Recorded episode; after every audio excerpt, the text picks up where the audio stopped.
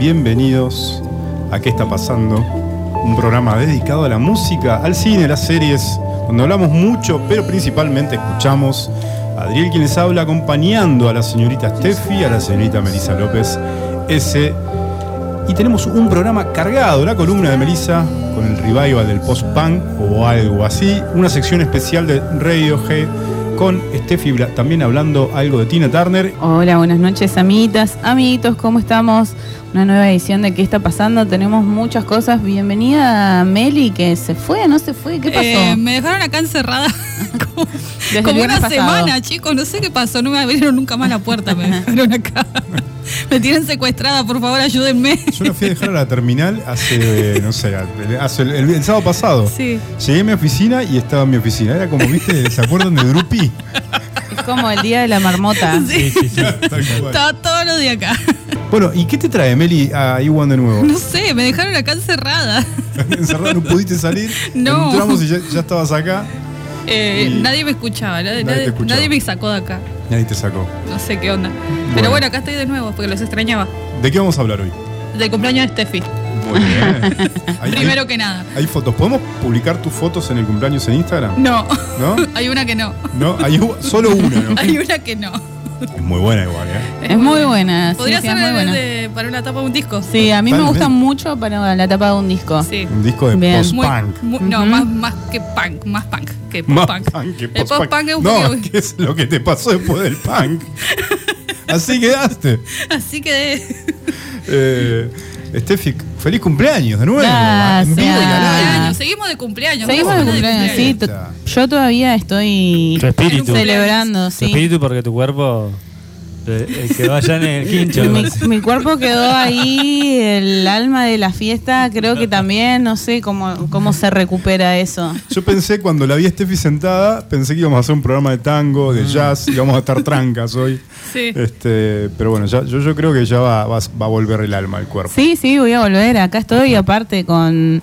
No con la onda que me caracteriza, pero, pero sí, estoy acá y mm, no, la pasé muy bien, muy bien. Pero bueno, em, las energías no son las mismas. No que acá estamos. Igual convengamos que estos días en nuestra ciudad de Río Gallegos, la ciudad cordial, están bastante que te tiran para abajo, mucho viento, empezó el frío, empezó a escarchar.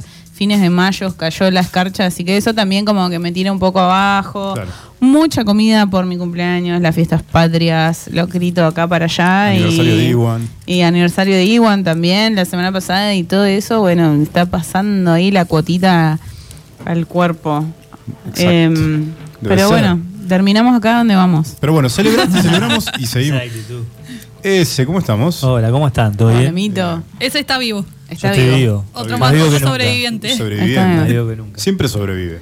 Sí, no, pero total. súper pilas además. No, es que tenía ganas, tenía ganas. Pensé Pasa que... vivió una experiencia cercana a la muerte el otro día. eh, Le está dando valor a la vida ahora. Sí, Claro. total, total. Por eso está así, ¿no? Sí, sí, sí. para arriba. Sí, Agradecido obvio. de la Estoy vida. para, estoy para escribir un tema o algo que hable de eso. Volví. Sí, volví. Volvió de la muerte. Volví de la casi muerte. Estuvo bueno igual, para valorar. Fue un valorar. miércoles, para hacer mitad de semana fue muy heavy el miércoles. Sí. Para Sí, todos. Es que fue engañoso, fue un viernes Sí, engañoso totalmente. ahí y estuvo buenísimo. Sí, La verdad que estuvo sí, estuvo bueno.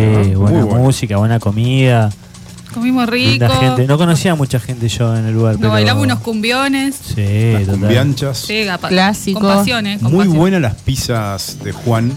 Juan, muy ¿no? buenas, sí. Y mi viejo, las dos. Ah, y tu viejo. Sí. Excelente. Muy buenas pizzas. Sí, con frío, ¿no? Era amasado con Sí. eh, que estuviera estacionada en el frío. No sé todo. cuánto tiempo. Mirá. Pero bueno. un día seguro. Ah, a la, bueno. a la tradición italiana. Sí, sí, y las últimas salieron con. Había una, había una picada vegetariana, o sea, había muchas picadas, y las últimas salieron con esos quesitos espectaculares. Así que era- había una de cuatro quesos que estaba. O sea, las pizzas, increíble. las Sí. pizzas de, del...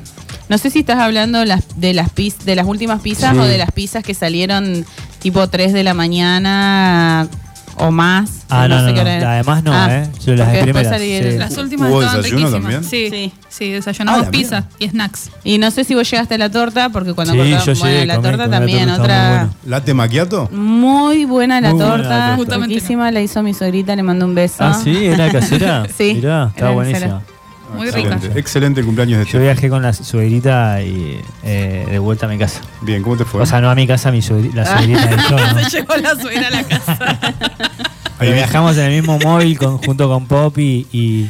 ahí pensabas Jesus. que veías la muerte. Sí, sí, sí, lo vi a Jesus muy cerca. Literal. Muy Así bueno.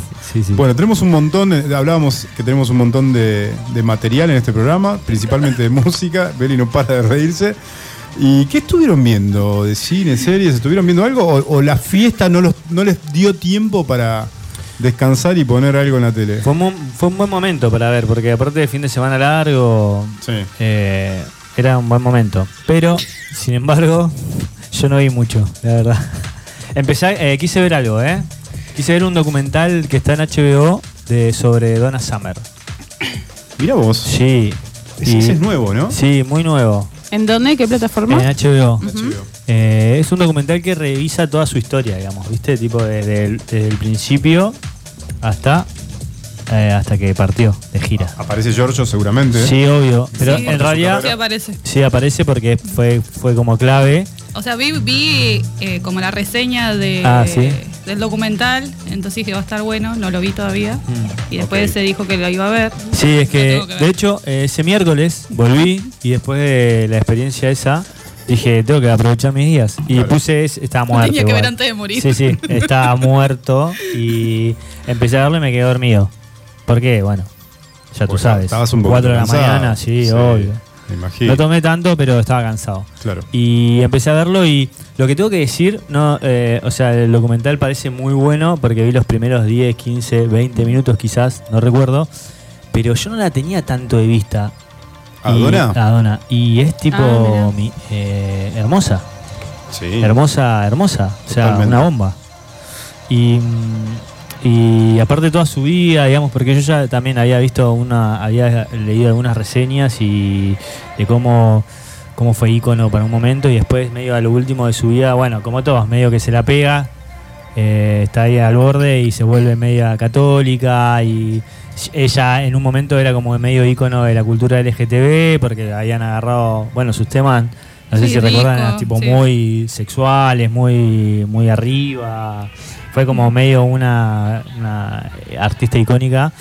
Eh, después ella medio que se da vuelta y como Claro, se vuelve condena. más religiosa, Claro, no sé qué, se aboca claro. a Dios y entonces se pone medio en contra de, de toda la movida Sí, homosexual del momento y todas esas fiestas raras. Se pone casi se pone moralina, se pone moralina, sí. Entonces se da vuelta y medio que no, no le dieron más bola. Muchos artistas les pasó eso, ¿no? Los Sí, 70, los 80. Total. Y bueno, pasa que. Marvin Gaye. Y cuando le das la pálida feo, se acuerdan de Dios. Total. la directora es la hija. Del documental. La- es la hija de ella y eh, tiene un montón de data. Y Claro. no, el documental está hermoso. Por lo menos lo- los primeros minutos que vi, eh, muy lindos. Está bueno y probablemente hoy lo terminé de ver.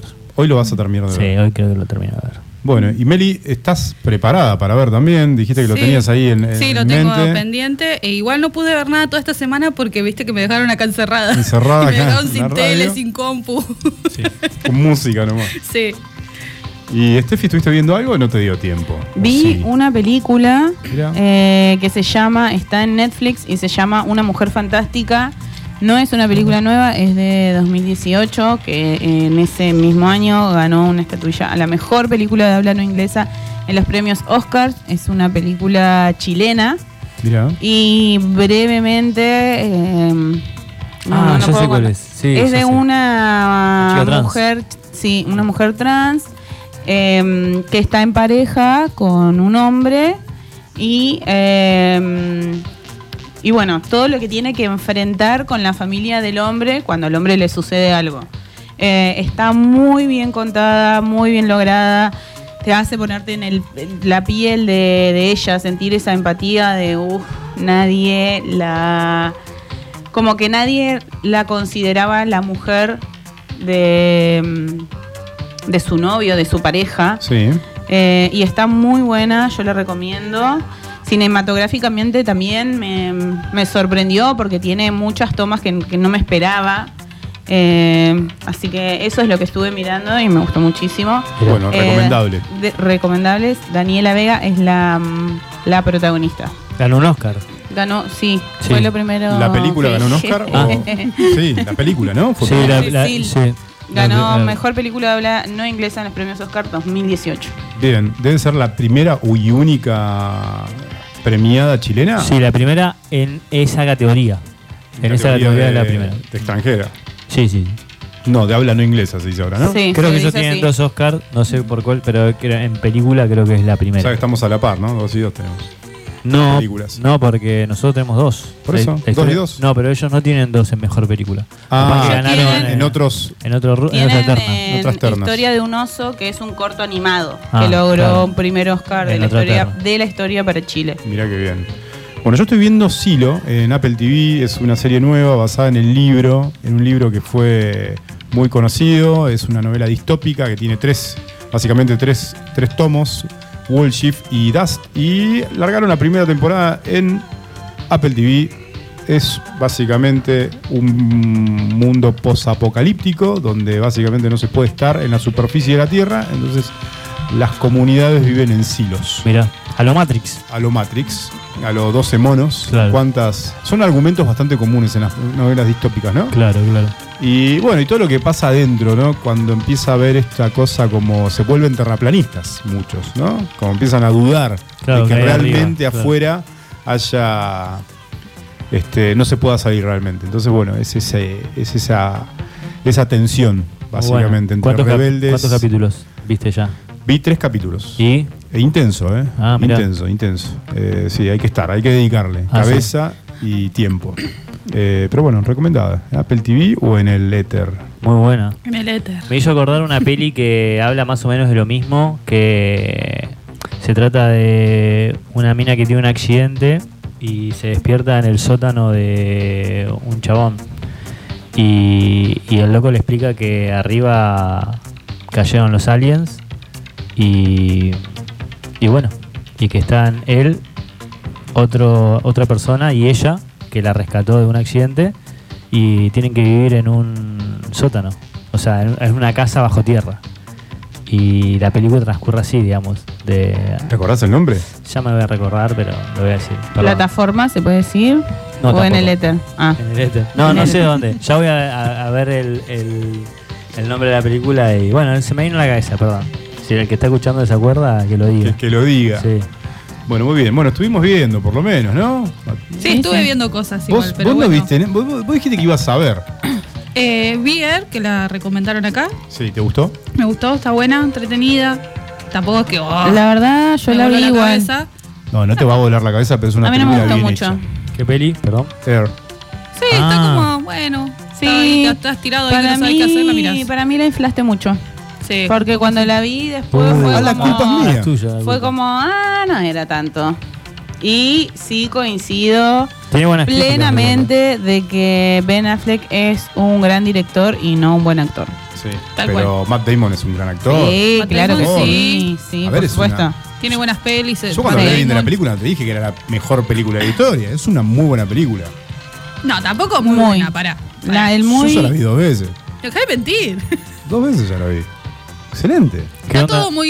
eh, como, Está muy bien hecha, muy Muy musicalizada. pochoclera. tiene buena música, eso es lo que más me gustó. Sí, Apenas a mí empezó igual. la ah, música. eso te iba a decir, la banda muy sonora buena. está buena, ¿no? Ujú. La Me intro gustó es muy buena, la Mucho intro. cómo Sí. cuenta la historia de cómo se hace la primer zapa Jordan. Eh, eso, eso está muy bien contado. Me, me gustó que se incluya al, al creador y, y bueno, y hay un par de cosillas más que no Claro, está el diseñador de la zapatilla. sí, el diseñador. No hablan de la diseñadora del logotipo. La De comentan de- en un momento como que le pagaron, no sé si 100 dólares por el logo. Sí. Una mujer que hizo el diseño y no me acuerdo el nombre, pero De la pipa. Bueno, pero el foco pipa. estaba en la zapatilla. el foco estaba en la zapatilla, obviamente. Claro, en realidad la diseñadora, estoy hablando del diseño del logo de Nike. Vos estás hablando de la pipa de Nike, no Claro. el de Jordan. El de No, Jordan, claro. el logo del, de Jordan Air lo hace, el diseñador de la Ujú. zapatilla. Así es. Sí, igual como medio, medio fantasioso que lo hacen parecer ahí como una escena medio de, de- ¿cómo se llama? De científico loco, como voy a hacer zapatillas. Como que lo hicieron muy simplista y para hacer una, zap- diseño de una zapatilla tenés que hacer 20.000 Prototipos. prototipos, o sea, hasta que uno te gusta. Como que lo hicieron ahí como mágicamente, o sea, no me gustó. Claro, como Porque el proceso creativo, nosotros que somos creativos, sabemos que lleva un montón de un tiempo y procesos y pruebas. No es tan así, ah, tipo, pum, Bueno, salió. No, es una no peli. existe. Es, eh, bueno, Eso es lo único que me molestó. Bueno, pero había que comprimir todo, ¿no? Sí, sí, sí, En bueno, pero que muestren tres ahí horitas. el fracaso de. ¿Tres cuando horas te- dura la te peli? frustras, No, sé. digo, que Ah, son- no. sos- Tonto. No, es cortita. No, es como. Che, yo Pasa tengo el el, rato. el nombre de la peli que decía. Se llama Chain Cloverfield Lane. Se llama. Tipo. Una dirección, ¿no? Avenida.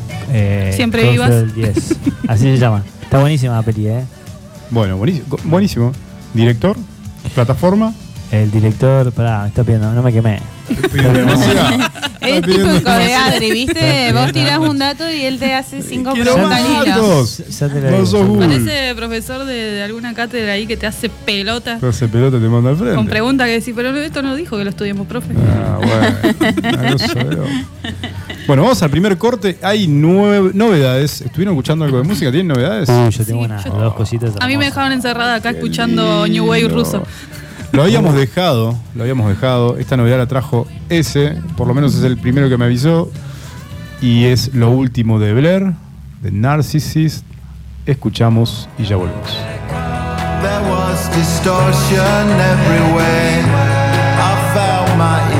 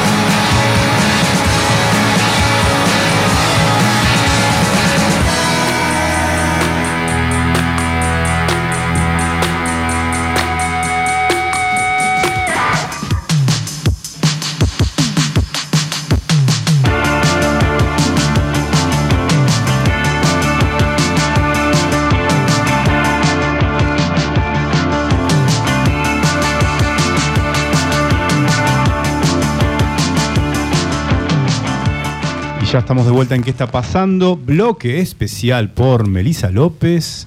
Nunca se va a morir el punk. Así que bueno, busqué algunas bandas que venía escuchando hace rato, algunas, algunas más nuevas. Y como digo, hay que aprovechar Iguan para poner nueva música. Claro, ¿en qué, en qué radio vas a poner, podés poner Solo en post-punk Iguan. soviético? Solo en Iguan. Sí, hay algunas bandas que traje algunas de Turquía, una de Italia y después las otras son rusas. Que ¿Te puedo decir algo? Hoy le dije a un amigo, che, me dijo, che, ¿hacen programa hoy? Sí, y che, ¿de qué van a hablar? Post-punk ruso. Me quedo mirando. es que hay tremendas bandas.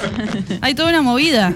Es una movida, ¿no? Una movida indie ruso, o sea, decís indie ruso y ya tenés Sí. el sonido, porque hay tres que son, van a ser unas que van a sonar y tienen unas particularidades. Se nota, no sé, yo lo noto. y decir que no le dije post-punk turco. Claro. Pero me parece que el, el- el post-punk eh, revival es, en este caso es inclusive diferente al, o sea, esto es post-punk ruso, digamos. Es Sí, de soviético, ahora- porque Claro. lo que estamos escuchando es de Bielorrusia. Claro, No, claro. eh, She Pass Away eh, son turcos. Ah, ahora estamos escuchando lo She que se Pass escucha Away, de ¿no? fondo, que ahora lo vamos a escuchar entero. Eh, es una banda que es más dark, ¿no? Tiene más dark wave, con post-punk. Ellos son de Bursa, se llama la ciudad, en Turquía.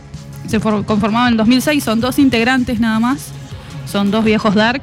¿Y, y qué? Para, para, ¿dos, dos solamente? Dos integrantes. ¿Y qué tocan? Y sintetizadores, Ah, ok. todo muy digital. Aparte de instrumentos, ¿no? Pero hoy con un sintetizador y una batería digital, tenés Claro. tremenda banda.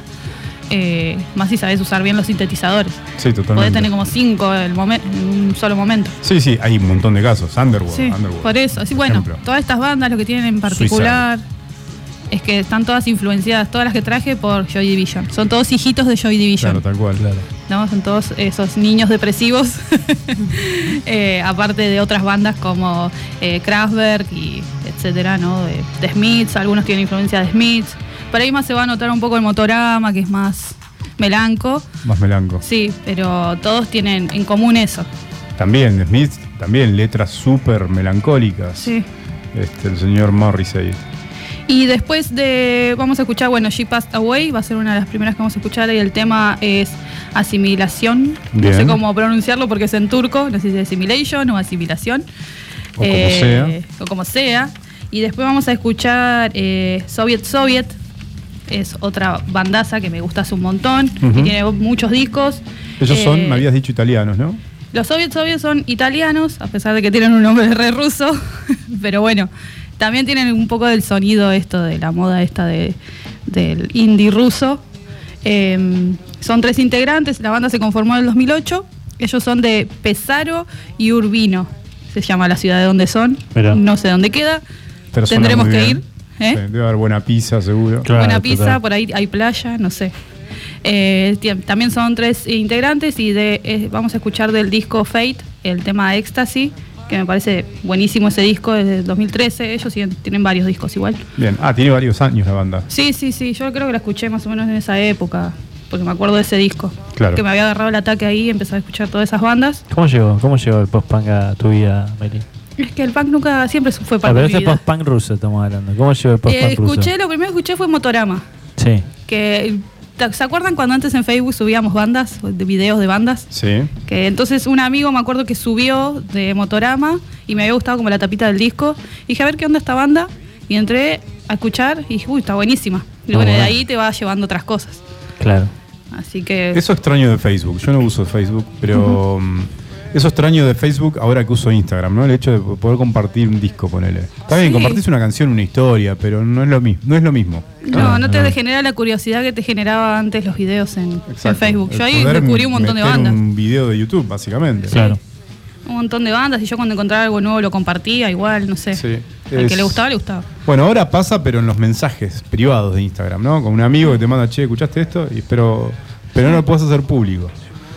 No, yo a veces comparto cosas de Spotify o videitos que encuentro que me gustan, Claro. pero muy pocos te. No sé. Yo, ah, o sea, yo reacciono a muy pocos que entro a chusmear. Claro. Directamente entro a Spotify y voy buscando cosas. Y- O digo, lo escucho un poquito y digo, después lo voy a buscar y me olvido. Claro.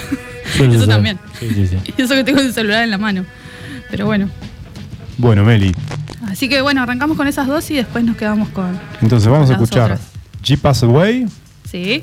Turcos, Turcos. Los turcos y después eh, Soviet Soviet, los italianos. los tanos. Escuchamos.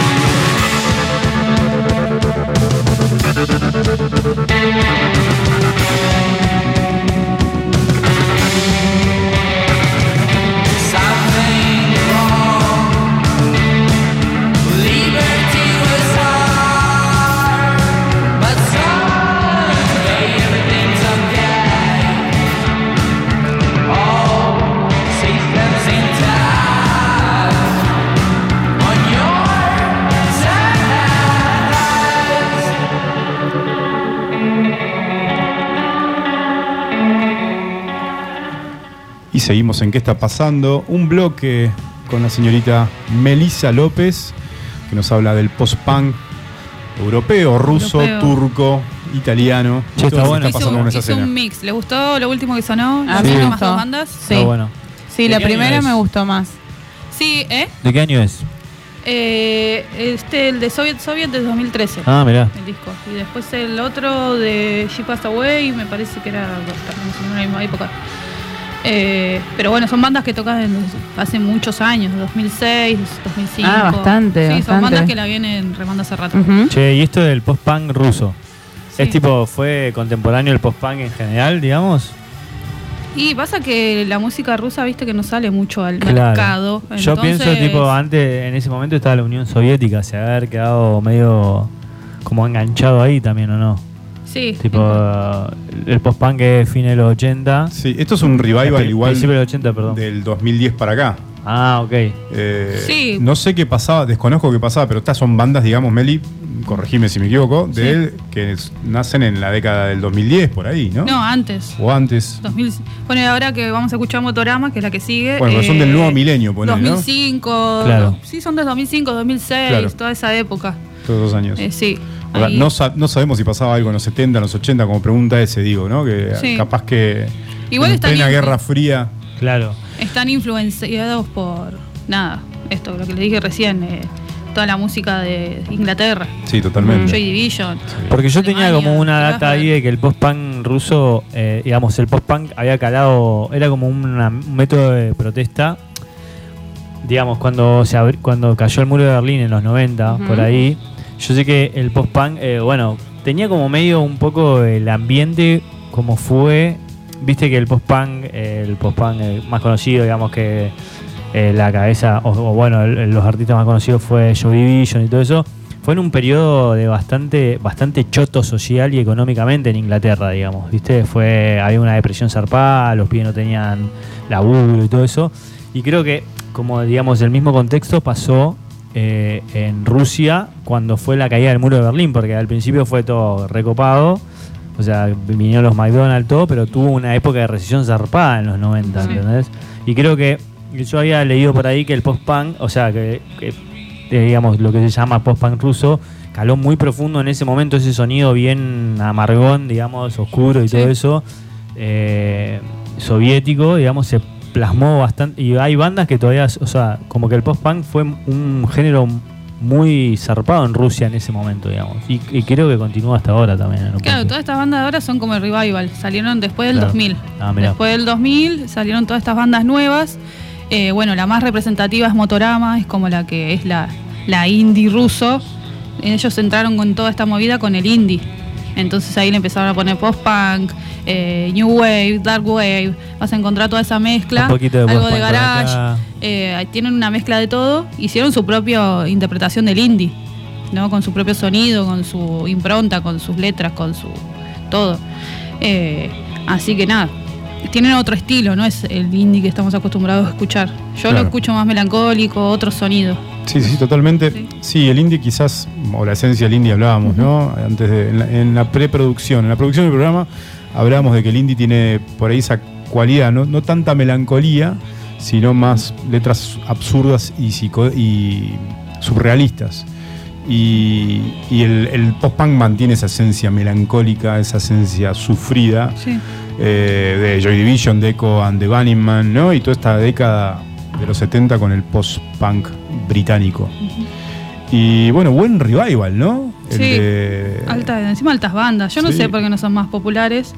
Bueno, el que escucha esto lo escucha. Sí, son más populares las de post-punk americano, Claro. Interpol, Sí, por ejemplo. Claro. Claro. Sí. Eh, pero es verdad que la de post-punk de, este, de esta Europa Oriental. oriental de alguna manera. Claro, obvio. Ahí Italia está en el medio, pero sí es una Europa oriental porque Turquía Bueno, pero, y- claro, que sea que, que lo- que los italianos sean una banda significativa, capaz que no tiene nada que ver, digamos, capaz pegaron ese sonido y de hecho se llaman Soviet Soviet. claro, por eso. Sí. Y pegaron allá Sí. más que en otro lado.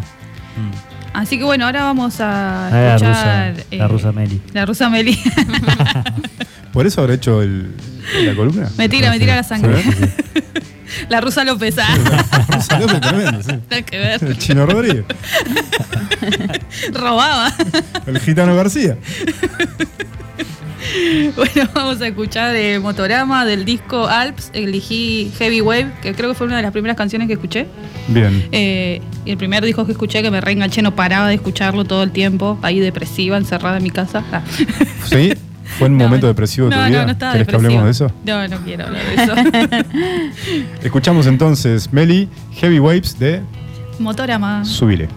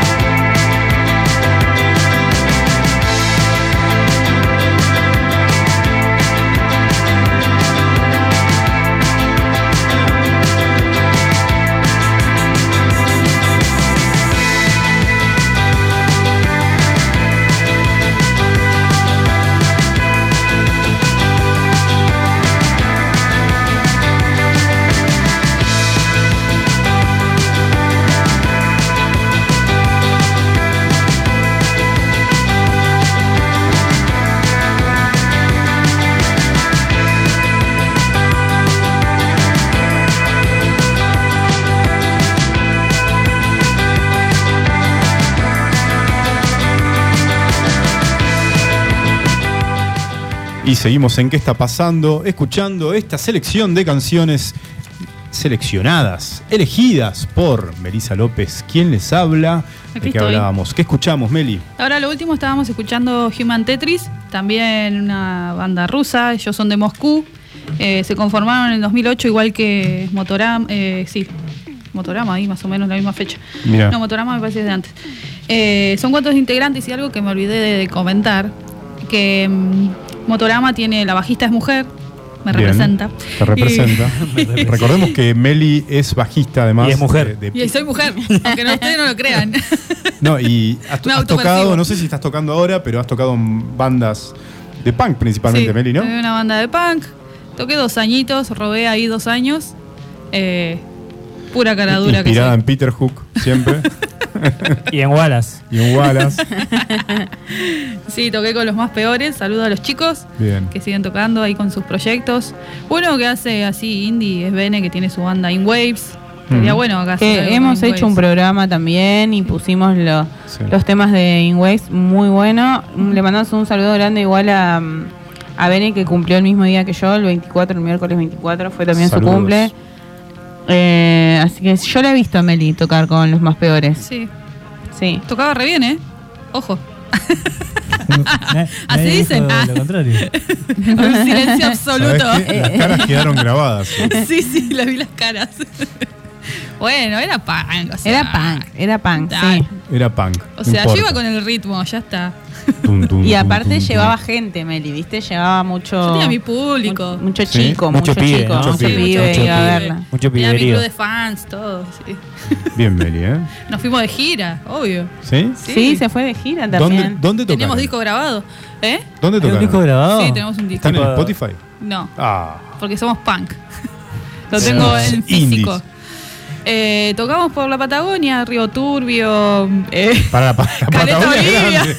Caleta Olivia, Madryn. San Julián, por ahí. Comodoro. Madrid. Ah, En bueno, llegaron hasta Madrid. Un montón. Sí, un montón. Un Sí. verano nos fuimos a tocar por todos lados. Bien. Sí, Bien. sí, lo di, lo di todo esa época. Excelente. Sí, ¿Eres la única integrante mujer? sí, Mira. sí. Obvio. ¿Vos te pensás que iba a ver, iba a estar en una banda con otra mujer? No, No, competencia ella no. tenía que ser. De, de hecho, me parece Faca. raro que estés sentado en un programa de radio donde hay otra mujer. Ay, no me traten así. Ah. Muchas amigas mujeres, no sean hijos de puta. Bueno, Meli, excelente la columna. ¿Tenemos más material? Eh, Tenemos más. Te- ahora vamos a escuchar eh, Molchat Doma, que se hizo bastante viral en TikTok con un tema que traje la traducción porque ellos tienen todo en ruso. Claro. O sea, vos buscas Molchat Doma Como debe ser, viejo.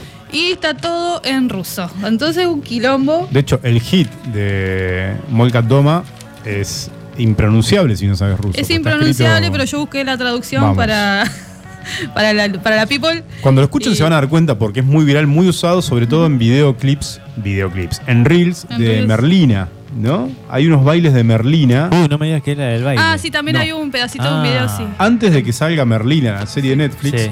La Mer- hay un reel muy famoso, De la viral, vintage, de la de la Berlina vieja, la de blanco y Ah, negro, Mirá, mirá. bailando con este tema. Sí, que el tema de la traducción, como no lo sé pronunciar, eh, es urinal. Eso que tengo una cuñada que es eh, ucraniana. Mirá Algunas vos. palabras me Ah, enseñó, pero bueno. Em, Pero no sé si está bien lo que estás diciendo. Que eh, cuando ella se fue de- era de la Unión Soviética, Ah, cuando ok. ella se, se fueron. bien. O sea, su familia se vino a Argentina, ella era chiquita. y sí, antes eran No todos sé lo si mismo. está bien lo que después se está separaron. diciendo. Muchas palabras, algunas palabras difieren, ¿Estás- depende del lugar. ¿Estás segura de lo Sí, que vas a decir? sí, No, bueno. si estás segura. está Somos- tengo parientes, loco. Te estaba por decir, bueno, el tema viral, la traducción se llama urinal. Urinal. Mira, Esa ese es el título. traducción. Urinal No, tipo El min- título. mingitorio. Sí, urinal. Yo Mira. soy ign- ignorante de- del ruso, la verdad que no sé qué, qué se letras son, pero uno Yo una tampoco. C, una Y, una Y, una especie de A, esa A, viste, xiao, rusa, no, no sé. sé. qué carajo es, una especie de H y una O. Una H que no es una H. No, no sé cómo se pronuncian, deben tener una pronunciación. Siajo, si lo lees es Xiao, no sé. Sí, no sé. No, no, no. No inventes. Pero bueno, urinario se llama. Urinal. Urinal. Urinal. es el tema que se hizo viral, que anduvo por todos los reels, TikTok, todos por todos, reels. lados. Pero yo elegí otro tema. A ver, ok. También va a sonar siempre, siempre Ah, rompiendo los. Es disco. punk de verdad ella, el, chicos. el hit, el hit Que todos dicen, que para que todos digan, ah, esto es el post-pan ruso. No. Sí, La lo vamos a dice, escuchar. no, vamos ¿saben a qué? Ese no lo vamos a poner. Hay que eh, educar, entonces hay que educar con la variación. Está bien. Como buena docente, elijo cosas diferentes. No, pero otro es como el link para decir, ah, y que todos digan, ah, era esto. Bueno, ¿no? si querés lo ponemos un poquito de fondo así la gente lo, Uh, lo dale, detecta. pongámoslo, pongámoslo un poquito de fondo ahora. A ver. poquitito. esto. Escuchemos el que, va- el que anunciaste y Eh, después. eh, Después urinal, cerramos claro, con urinal. y cer- Y cerramos con Qué urinal. buen título. Yo elegí otro que tiene un nombre más amable, eh, que en ruso es toca. y, Sí, de hecho, lo leo toca, Sí. Y significa melancolía. melancolía. Muy lindo, me parece me lo voy a tatuar, ¿eh? ¿En serio? Me encanta, me encanta la palabra más. ¿A melancolía, me encanta la melancolía. ¿A dónde, Te- Meli? Te lo tatuás. Tengo mis momentos melancólicos, Sí, aunque usted no Pero lo dice crea. toca. En ruso lo vas a actuar. Pero es con 6K, toca, 6K. Sí, está bien. Está No, bien. no es lo mismo que tal. No, no es lo mismo que el que tengo en la cintura. Ese es bueno. ¿Cuál tenés en la cintura? Eh, no lo puedo develar, muy poca gente lo ha visto. Algunos tienen muy buenos recuerdos con ese tatuaje. Ah, no, puedo creer. Algunos tienen buenos Oh. recuerdos. Ella sola se. Sí, sí, sí, sí. Sí, me inmolo sola. bueno, eh, el tema que vamos a escuchar de Vamos un corte y enseguida volvemos. Pi. bueno, vamos a escuchar del disco, este disco es del 2018 de Sí. Molchat Doma. Esta- en ruso es eh, Etasi, no sé qué será. Sí. Y la traducción es romanización. Romanización. Ese es el nombre del disco en castellano. Bien. Entonces, Eh, escuchamos. Toca. Toca. De Molkat Doma y después Urinal. Y voy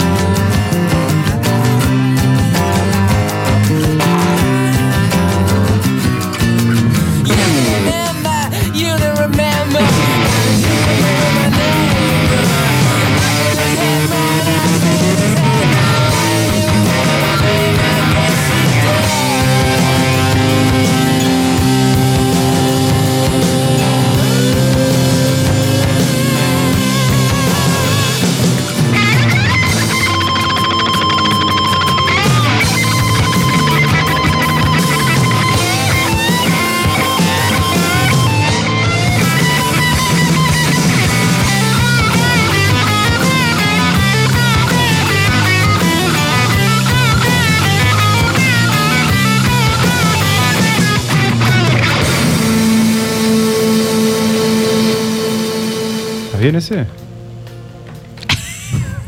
Se equivocó, ¿viste? Se equivocó, Vino, No me equivocó el viejo. vino re ¿Pero qué agarró? ¿Un manija. auricular de qué? No sé de qué. Remanija. Estás re manija. No, pero es esto. Quería hablar un poco de, de- yo digo, lo- la atmósfera poética, ¿no? Esa combinación de, de introspección que tiene, de melancolía, esa exploración que es, por momentos, es profunda de las emociones humanas. Y crean estos paisajes de nostalgia, pero también es Sí. bello. Es belleza. Hermoso. Es melancolía. Es melancolía, nostalgia y belleza. Absoluta. Sí. Y can- captura la complejidad humana y la convierte en un espejo. ¿Sabes qué? ¿De qué? De nuestras propias emociones. ¿Puedo decir que estamos Eso me pasaba a mí en la adolescencia. eh, con algún álbum Sí, de, de, de nuestras propias luchas internas. Con Pero no solo tema. por la, por lo musical y lo sonoro, sino también por las letras. Este, y después tiene una importancia la historia de la música. Son una bisagra en la historia del rock, realmente son una bisagra. Lo- lo hablo también del lugar de fanático. Y su innovación musical y, su- y esta voluntad que tuvieron siempre de experimentación, fusionando el rock alternativo con elementos electrónicos, que pocos lo hicieron como lo hicieron ellos, y la música experimental, porque son tipos que eh, son únicos en esto, en, llegar a explorar los límites, ¿no? Y pasar los límites, ¿eh? De, ir un poco más allá de lo conocido, de experimentar, de buscar otras formas. Y eso es Radiohead, combinada obviamente con, lo que decíamos, con estas letras ca- cargadas de, de emociones.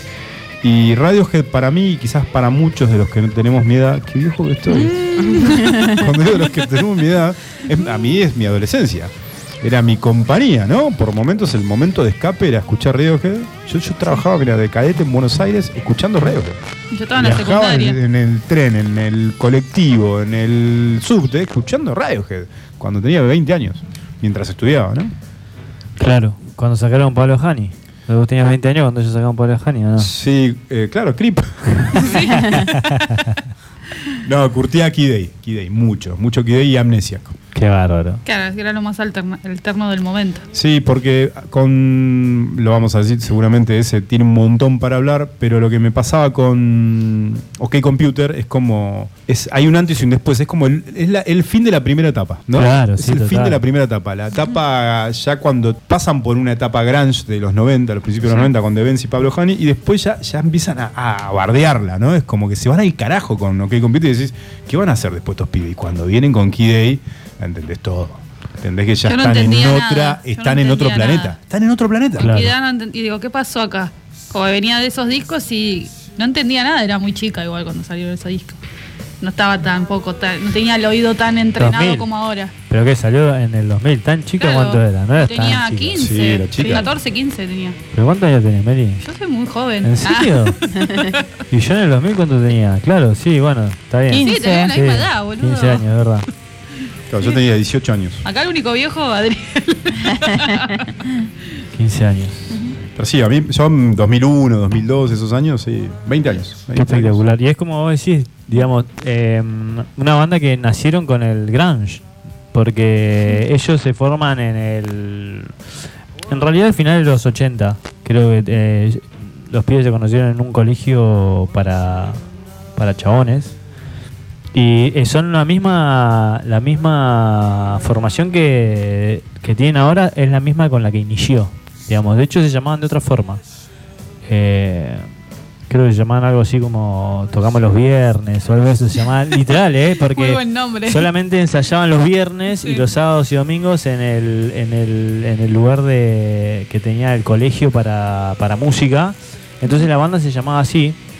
Y, y de hecho así se hicieron conocidos cuando firmaron el primer contrato eh, para una para laburar con una discográfica. La discográfica les dijo que cambien el nombre y ellos se pusieron Radiohead por una por un tema de, de Talking, Talking Head. Heads. Sí, Radiohead.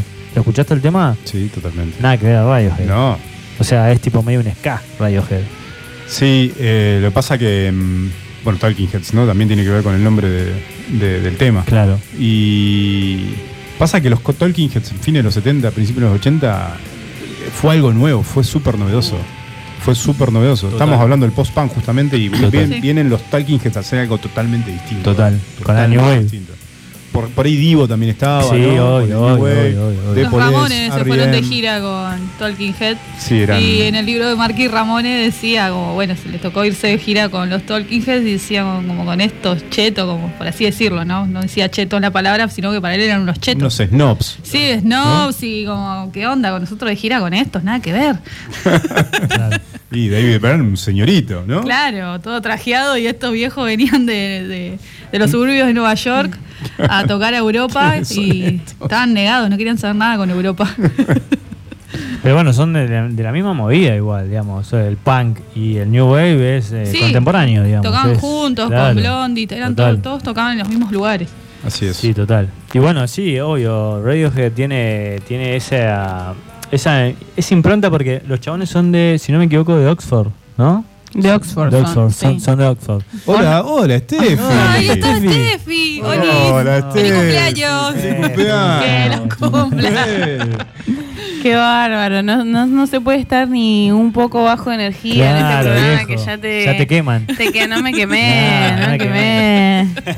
Em, On a Friday se llamaba On a Friday. el, el grupo cuando recién empezaron eh, en 1985. 85, Ay, ¿viste? recién nacía, chicos. Recién Y- y nacía. de Vos hecho, también. El primer Sí, disco, yo también. creo. El primer Pará, ¿son- disco. ¿Los tres son del 85? Yo soy Sí. del 84. Ah, Ah, bueno, acá Ok. alguno está robando. Nosotros somos del 85. Che, no Sí. soy mucho más viejo, soy del No, 82. no, estamos ahí, amigos. Estamos ah, ahí. ok. Somos todos No, millennials. porque me mandan al carajo. Somos todos siempre. millennials.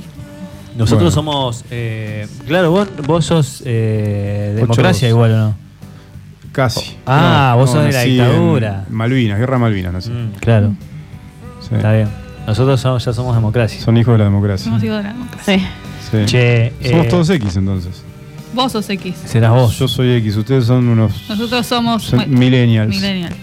Los primeros. Los primeros. Los La primera camada. La segunda camada. Sí, pero. Bueno, pero me pasa que eso ya lo hablamos, ¿no? Tipo, eso pasaba en Estados Unidos. Sí, no, no somos millennials. Claro, nosotros no. En la No. generación X, Millennium pasaba con. Nativo de internet, ¿no? claro, nativo de internet. No. Y yo. Es- eso pasaba en Estados Unidos, no acá. Sí, es verdad, bueno. Mm. Pero nosotros en los 90 Somos recién. X. En los 90. Somos X. Entonces son millennials. Entonces son millennials. No, pues no soy nativo de internet. Bueno, por eso a pasás a la internet a otra. los noven- en los 90. Claro, bueno, nosotros X. igual. Claro, eso, entonces como no sos nativo de internet, no sos centennial. Claro. No sos millennial. Somos la Sos generación X. bisagra. La anterior. Ah, te ¿Entendés? quedan en silencio. Claro. Bueno, lo, estoy recalculando. Menos mal que la estamos grabando porque es- lo que, lo que yo quería decir que estos chabones no vinieron de. no son de Manchester, no son de Londres, son de Oxford. Sí. Y, y vienen de. es- ellos tenían como un horizonte más americano, digamos, tenían mucha influencia americana. R.E.M., The Pixies, eh, de hecho su sonido es muy, muy así. Y eh, son en algún momento los denominaron el Grunge eh. UK, digamos, claro. Exactamente, digamos, eh, compartieron escena con en, en- otro episodio hablamos del Britpop y todo eso. Ellos eran contemporáneos a eso, digamos, a Blur, a Oasis. Un Britpop que venía casi, no sé si competir es la palabra, pero un poco a competir con el grunge americano. Totalmente. De hecho, eran el movimiento en, en- el Reino Unido, era eso, era el Sí. Britpop, digamos. De- de- de- ah, te hago un paréntesis. De alguna manera había una, una especie de guerra fría con el rock americano y el rock británico. Total. Siempre, ¿no? A ver quién copaba la escena occidental de la música. Y el, el Britpop fue como la, la- la revancha contra todo el dominio grunge, ¿no? Que hubo. Todos Claro. escuchábamos grunge en un momento y el Britpop arrancó con Oasis y, Bueno, de hecho, y. claro, de hecho, en ese momento Pero los radios que estaban haciendo. los grunge. radios que estaban haciendo grunge en 1993. O sea, eran eh, el primer y el primer disco. De hecho, el primer sencillo de ellos, eh, si no me equivoco, eh, fue Creep. Sí. Y el primer disco fue Pablo Honey. Sí. O sea, salió primero Creep y Creep sin- está, está dentro de la discografía, de- o sea, está dentro del, del set de Pablo Honey. Pero el disco ese de Pablo Honey es eh, grunge. O sea, tiene ese sonido muy característico de, de- de esa época. Lo comparaban un poco con Nirvana. Nirvana con Soundgarden. Con No, Soundgarden. Sí, más Nirvana, ¿no? No, no, no, pero aparte, si vos escuchás las guitarras y todo Pearl eso, Jam. de hecho, en el segundo disco de Events, eh, los, los efectos de las guitarras, la batería, los bajos, es grunge. Es digamos. grunge puro, es, sí. es una locura. Y lo que estábamos hablando, eso de Britpop, el primer disco, que era Grunge. De hecho, eh, estamos escuchando My Iron Long. Es, es Claro. un tema más grunge. Total. Lo estamos escuchando ahora, Sí, claro, sí. lo tengo re bajito ¿Quieres que te suba un poco?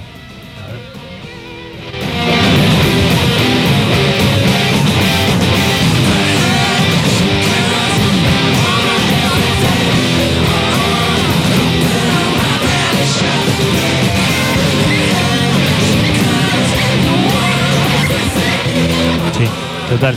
Re, Seattle. re. Y, y de hecho, este disco no, no estuvo ni dentro de los 10. eh, o sea, fue bien recibido por la crítica y todo eso, pero por ejemplo, Creep lo bajaron de la, eh, del ranking, o sea, de, no podían pasar por la BBC, no se escuchaba porque era como muy depre, y no alcanzó.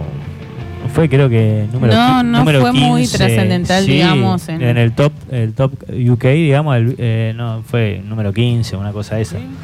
Pero en Estados Unidos, este disco la estuvo bien, digamos. O sea, tampoco, no sé si estuvo en el ¿De top Ben? 10. Eh, No, Pablo Hani, el Ah, primero. Pablo. Pero Creep fue un hitazo Fue un hitazo. occidente, en todo Occidente. Fue un hitazo, pero fue un hitazo primero en América.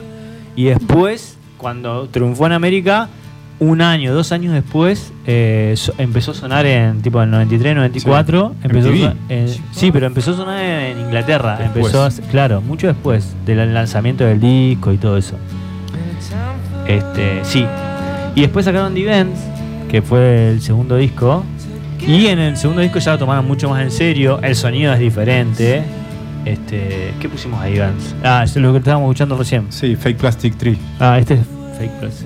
Sí. de The Vents, que es el segundo álbum de Radiohead, que es, es- tiene un poquito más de baladas, ¿no? Sí, total. es- no es Sí, tan es grunge. más- ahí cambia ya el más. sonido. Está más construido igual, tiene más, más, no es tan, es la remera más famosa de ellos también. Sí. O sea, eh, esa remera está en la tapa del disco ese, está en todas las remeras también. Esa imagen de no sé qué es. Que es un Es viejo un mirando para señor, arriba, eh, claro. mirando para arriba, no sabes si es un maniquí o qué, ¿no? Es, Sí, total. o es una imagen 3D de una compu, ¿eh?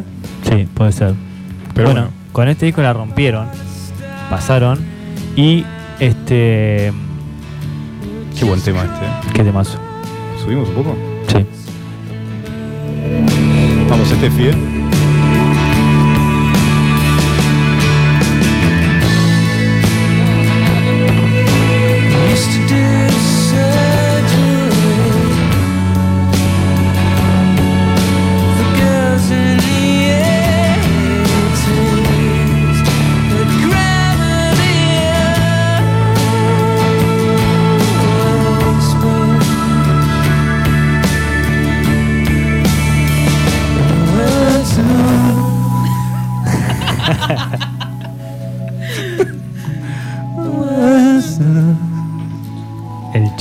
se le entiende cuando El inglés de Tom York. mierda. la rompió este disco. ¿Y, ¿y qué pasó? ¿Qué pasó? ¿Qué pasó después? ¿Qué Tenían vino? que, tenían que grabar otro disco. Chuta, dije. Entonces le dijeron, che, para tener el éxito que tuviste en Events, Después ah, de esto vienen los quilombos. claro, tenés que hacer Event 2. O sea, tenés que ir por el mismo lugar. Baladitas lindas, eh, este grunge medio modificado, pero tenemos que ir por ahí porque con Pablo Hani estuviste bien, con Events la rompiste. Si querés seguir para adelante, tenés que hacer algo parecido a, a. Bueno, ¿Te puedo agregar algo? Sí, contame. Si, se- si hacían algo parecido a Event, si seguían en ese camino que las discográficas le exigían, Sí. hoy era Coldplay. sí, total, Sí. total, la rompían. ¿Qué dijo. Tom Era York? Coldplay. No, viejo, yo voy a hacer lo que se me canta. Tomá. No solamente Yo soy un Tom músico York. excelente. No solamente Tom York porque es digamos es la cara con el Sí, ojo bueno. con el ojo caído que todos conocemos. Pero De la golpiza que le dieron. claro, pero digamos eh, la banda y en, sí el guitarrista, la segunda guitarra Johnny Greenwood. eh, es tipo eh, son el alma mater. Y digamos, es la el cerebro, ¿no? De, Total. de- de la composición musical, Total. básicamente. De hecho, yo creo que entre sus discrepancias son- es lo que genera, digamos, lo que genera Radiohead, digamos. Es, es la discrepancia que tienen entre, Entre ellos ellos, es lo que los permitió crecer un poco en un punto porque cuando pasó Divens pasó eso también, digamos, las letras de Tom York, la música de Greenwood es, eh, che, ¿qué hacemos? ¿Vamos por ese lado o no? Y no, no Menos fueron por ese lado. Menos mal. Y sacaron un disco en el 97, ¿qué año 97? No, ¿No? sé, estaba en la primaria. Pero, eh, Titanic, murió Lady Di, eh, y bueno, O sea, muchos, muchos hechos Muchos importantes. eventos eventos salió el tercer disco de. Radiohead. y salió el tercer disco de Radiohead que se llama OK Computer, MTV, Discazo. eh, fue bastante mimado con ellos y, y pegaron OK Computer que fue, es un discazo. O sea, No, es un discazo. es un discazo. Arrancamos con Paranoid Android que es tipo... A mí me voló la cabeza el video ese. Es no un temazo, nada. un video nada. increíble. Tipo, Un- era como revicio mirar ese video. Increíble. Siempre lo quería ver. Increíble. Este, y de hecho ellos mismos dijeron que hicimos hacer una rapsodia bohemia y no nos salió. Pero es real, digamos. Pararon Android son cuatro temas en uno. Sí, tiene esa estructura de Sí, sí, que sí. va cambiando todo el Que va tiempo. cambiando todo el tiempo. eh, dura como 6, 7 minutos. Y es no, no, no hay una parte que se desperdicia, digamos. Es increíble. Es increíble, Paranoia Android. Que estuvimos, ¿no? Escuchando. Cuando, empe- al principio. cuando, Sí, cuando entramos. Cuando. Este, Johnny Greenwood, quería hacer un. Este, hablar un poco de Johnny Greenwood, cortito nomás, de que él, más allá de radio, que es un gran compositor de cine. De hecho, la mayoría de las películas de Paul Thomas Anderson son composiciones, están musicalizadas por él. The Master, Licorice Pizza, eh, ¿qué más? Eh, Phantom Thread, ¿no? Eh, la gran, gran parte de la, de la filmografía de Paul Thomas Anderson son musicalizadas por, por Johnny Greenwood. Y de hecho, eh, creo que ganó un Oscar por una producción. Sí, creo que sí, no Este, recuerdo no cuál. recuerdo cuál. Porque pero- en realidad eh, vos estás hablando a Paul Thomas Anderson, pero el chabón, o sea, le hizo música a muchas películas. Sí, a totalmente. Tiro, tiro lo famoso. Claro, digamos, ¿no? sí, Como- O sea, estamos hablando de un director nivel de los grandes, ¿no? De Sí, los grandes del cine. Total. Y, y me, me hiciste acordar algo. Hay un director de que le hizo muchos videos a Radiohead que se llama, eh, creo que es Jonathan Glazer, Sí. que es ta- también alto director. Le hizo, eh, eh, ay, no me acuerdo el nombre del tema. Bueno, ya me voy a acordar, digamos. Pero muchos de los videos que hizo él eh, son increíbles, digamos. Es- ese video de que es en blanco y negro. Sí. ¿Lo tenés? Sí. Eh, ¿Cómo se llama? ¿De la calle? El- ¿Del auto? No, el que- No. bueno, el del auto lo dirigió Sí. él también. El- Ah, no, me lo confundí con el de Uncle, que canta Tom York. Claro, que canta Tom John. No, no, ese no. Eh, uno que es en blanco y negro, que están en un eh, en una casa rodante y hay un Sí, un sí, Doberman, sí, ¿lo sí. No el nombre del Sí. tema, pero ya sé cuál es. Bueno, ese lo dirigió él. El chabón es tipo un gran director publi- de, pu- eh, de cine publicitario también. Claro. El loco la tiene clara. Velvet Este, Goldmine también, mirá. ¿Se acuerdan de la película Velvet Goldmine? Ah, justo ayer la estábamos Ah, viendo. sí, la la estábamos banda de sonido es de Johnny Greenwood. Claro. Ah, y creo que por eso ganó un. Qué eh, casualidad. Un globo de. Fue Ahí va, nominado un globo de. a un globo. Ahí va, ahí va. Es por Sí, ahí. que hay tremendos actores en esa peli. Justo ayer la estábamos viendo un pedacito. Sí. Y estaba eh, Ewan McGregor. eh, ¿Quién más? Estaba? Em, Mister- estaba Tony Colette. Mr. Batman. eh, estaba Christian Bale. Christian Bale, claro. es el Batman, periodista. El sí. periodista que, que- que Claro, que va investiga, hace toda la investigación sobre el, sobre el nacimiento visto. del glam británico. Sí, que el personaje principal, el personaje que matan, es como un David Bowie. Todo claro, así es, es glamoroso. todo como una ficción. Él también sobre- es un actor conocido. Sí, no me sale el nombre, pero estuvo No, a mí un montón de tampoco. Pará, y de hecho no es, Será, no es mm, Tom York el que está en la banda, en el grupo. Claro, ¿Cómo se llama el grupo? Es, hacen como una super banda. Sí, ¿cómo se está llama el Tom grupo? York y está Johnny Greenwood. es un tema de Velvet Underground de Sí, la banda. y, se y llama- la- y el supergrupo eh, ay, Pavement, no. No, no, no, tiene un, no, es un nombre compuesto. Eh, No me va a salir, eh. algo Acá, por- Venus in Ven- Force. Ahí está, Venus in Force. Exactamente. Claro. Ah, sí, mirá. Sí. Es verdad. Está en HBO, creo. Se la recomendamos. El que no vio Velvet Goldmine es una película casi de cine independiente. Sí, total. Sí. Cuando Christian Bale todavía no era el famoso, no había sido Batman todavía, No, ni no, en no. un papel de estos famosos. No, bueno, pero Christian Bale tiene. Sí, la del sol. eh, No, sí, eh, el sí- niño de. psicópata americano, ¿no? Bale, Sí, claro. sí. ¿Eh? Psicópata Sí, americano, claro. pero eso fue pero después. es un niño como, Claro, Sí, ahí como Natalie. Portman, es un niño Sí. prodigio del cine. Sí, ¿Cómo se llama? El Imperio del Sol. claro, Imperio del Sol. Este, ¿Cómo te acordás de esta película? Puedo creer. es verdad, pero es el Imperio del Sol. sí, sí, él es el niño del Imperio del Sol. ¿Y cuál es? Street Spirit sería el Sí. video Sí. blanco y negro. Sí, sí, esa. Por Glazer. Sí. Bueno, tenemos mucho. ¿Crees que vayamos que Sí, escuchemos algo. ¿Qué- canciones? qué ponemos? ¿Qué crees que escuchar? ¿Qué hay? ¿Qué, qué- a dónde quedamos? Uy, hay un ¿En montón. OK Yo Computer? Tengo, tengo, un- tengo Quedamos en el problemas Computer. para elegir porque son, Sí, me gusta quedamos mucho. en el co- OK Quedamos en el OK Computer. Computer. Tenemos Karma Police, no, No Surprises, Everything. No, después nos pasamos a KA. Eh, Bueno, ponemos Karma Police, que es tipo el tema más reproducido de ellos, me parece. vamos, Karma Police.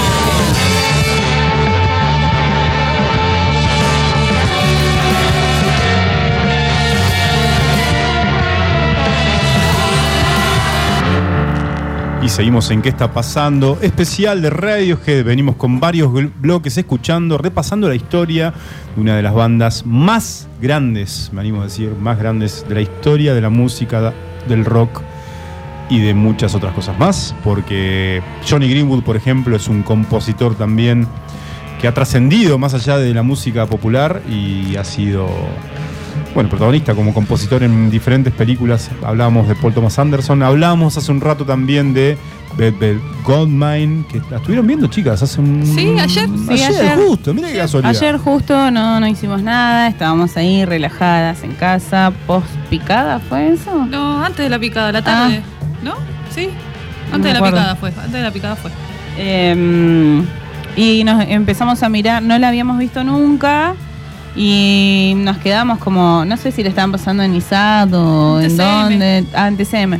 Para, para, ¿en ISAT la vieron? ¿En serio? No, no, en TCM. Ah, ok. Y empezaron a aparecer Cable, los nombres. Y, y también cómo empezaba, era todo así rara. Entonces, sí, mucho glam, mucho Bowie.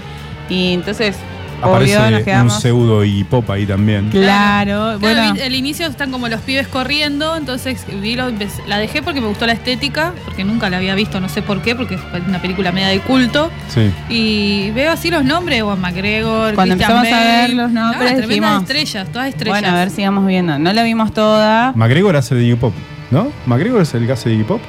No, ¿No? No. ¿Quién es el. O no ¿De sé. qué, qué hace McGregor? no, porque son personajes ficticios. Sí, to- sí, no es Iggy O Pop, sea, sí no es de están Big inspirados están en- inspirados en esa Pero figura. la pero- vimos un ratito, viste que en un momento, bueno, igual es en principio de la peli, no voy a Sí. spoilear nada porque es una peli vieja, eh, le pegan un tiro a este personaje que es como tiene la estética de Bowie. Es Jonathan Rhys Meyers. Es el es- actor. ese actor. Eh, él está caracterizado así y bueno, justo Christian Bale, que, es, que, que hace de periodista, ve cuando le pegan el tiro. Así Claro. de la nada. Y bueno, y ahí empieza la historia. Pero bueno, nosotras, eh, nada, empezamos. Yo empecé, empecé a preparar un chinar y bueno, nos Muy perdimos. bueno. Sí, acá, acá googleé. Ewan McGregor es el que hace del que vendría a ser Iggy Pop, ¿no? Del Sí, personaje tiene que justo está el pelo largo, en, en- sí. en Iggy Pop. Sí. Este, bueno, excelente. Y ahí nos enteramos, porque bueno, son todos eh, actores ingleses, eh, porque no sabíamos que Christian Bale era inglés. Mira, Pensamos que era Americano, americano, porque es el psicópata americano, pero no es americano. era el es psicópata británico entonces. Mirá, Sí. vos. Mirá qué tramposo. Bueno, Ay, justo que estamos escuchando este tema de fondo, ¿Qué escuché un como un sampleo ahí de un DJ que mezcla a Kendrick Lamar con este tema, con otro rapero y queda muy bien. uy, qué bueno. Bueno, tirá la datita. Bien, para el. Ahora lo voy a Muy buena buscar. data. Lo podemos poner al Sí. final. Sí, lo podemos fue- seleccionar para el Claro, final. claro. Repasábamos la historia de Radiohead, repasábamos de Benz, Pablo Honey, repasamos también OK Computer y entramos, nos fuimos con OK Computer y entramos con Kid ese. Sí, tremendo. Bueno, con Kid A foi algo similar a lo que pasó con OK Computer. O sea, OK Computer la rompió tanto que metieron gira de un año dando vueltas por todos lados, MTV, Coachella, creo que fue la primera vez que tocaron en Coachella. California. Sí, eh, la rompieron, pero bueno, ¿qué es lo que pasa? Eh, a nivel banda y a nivel todo eso, o sea, la, la habían pegado zarpado, pero internamente se estaba pudriendo, ¿viste? Los locos estuvieron un año dando vueltas, tocando siempre lo mismo, y de hecho fue casi el fin de la banda. Entonces dijeron, che, ¿qué hacemos? Este, ¿Cómo seguimos? Y creo que, de hecho, creo que fue el último, el quedaba un- les quedaba un disco más con la EMI porque era la, Sí. la- la discográfica. Ese documental de esos años eh, muestra un poco la- toda esa interna, todo lo que pasaba con ellos. y- ¿Lo viste? Sí, sí, lo vi en Ah, aquellos años, sí, hace total. muchos años. Eh, Y- No sé si lo vi en Locomotion. Mirá, Locomotion, qué bueno. Qué, Qué bueno. Locomotion. A, Este- a Enon Fa- Flax estaba en Seguramente no fue en Locomotion, pero fue haciendo zapping entre Locomotion y algo más. Sí. Y- Bueno, este, este disco, eh, OK Computer la rompió tanto, est- estuvo buenísimo. Y pasó lo mismo con The Vents. Le dijeron, che, tenemos que ir para este lado. Y bueno, a partir de OK Computer ellos ya tenían su sonido, ya eran Radiohead, digamos, ya eran gente que influenciaban, digamos, Sí. ¿no? Yo creo que en OK Computer logran su sonido propio. Total, O era- sea, eran es- ellos. Estos Radiohead y nada más. Sí. Antes podías escuchar como cositas, como decíamos, eh, es, esto es Total. es Seattle, es Nirvana, es Soundgarden, es, no, no es más de lo mismo. Total. Y después con The Benz, esto que como que la industria ya lo estaba volcando para que sea una banda casi hitera que se casi Sí. rozaba un Coldplay. Sí, total. Y, Y metieron el que computer. meten OK Computer. y la rompen, que es un himno que empieza a sonar diferente a- al Britpop, que ya no, en- no encaja en ningún lado y tienen ese esa, esa, esa popularidad, aparte porque la rompen. Y bueno, esto que decimos, que tipo los abruma en un punto y deciden hacer eh, un disco más, alquilan una casa y, y meten Kid A. Kid A. En París. Mi disco preferido. No sé si les es pasa a ustedes, pero Es una ruptura igual. Es una Y ruptura. es un disco que es como el quiebre. Es una ruptura. El quiebre. Para mí es como un álbum doble, ¿no? OK Computer Sí. y. Es, son muy Sí. diferentes porque es el fin de toda una etapa. Es una bisagra. es una bisagra, pero conviven los dos muy bien. Total. Eh, son dos caras Sí. de, de toda una etapa de, de ellos terminando una, la primera etapa de los 90. Total. Muchos dicen Y- que es tipo. De, de hecho, hay mucha gente que le gusta, o sea, que son fanáticos de Radiohead y eh, para muchos es, es la disputa. ¿Cuál es el mejor disco, Sí, digamos? totalmente. Si es eh, Kid A o Oh. es OK Computer. Yo soy Team Y. Ha- ha- ha- Hagamos encuesta. Encuesta en, en Instagram. en Instagram. A. Eh, Steffi, este es Team. Eh, No, no tengo una No. opinión definida. No. No sé cuál de los dos, porque los dos tienen tremendos hits. Sí, es como re difícil elegir tremendo. uno, ¿no? No, Pero- son no cuestiones. podría. te- tiene que ser por una cuestión muy personal. Sí. Algo que te pasó, que viviste con el disco, muy o en qué contexto Sí, con te pasó. discos. Pero Lo son mío es conexión emocional. Soy Sí. fanático de los discos. eh. Pero lo Kid mío A es muy experimental. Eso, Bueno. se nota mucho eso. Eso es ah, ahí donde va Steffi, es donde quiero ir.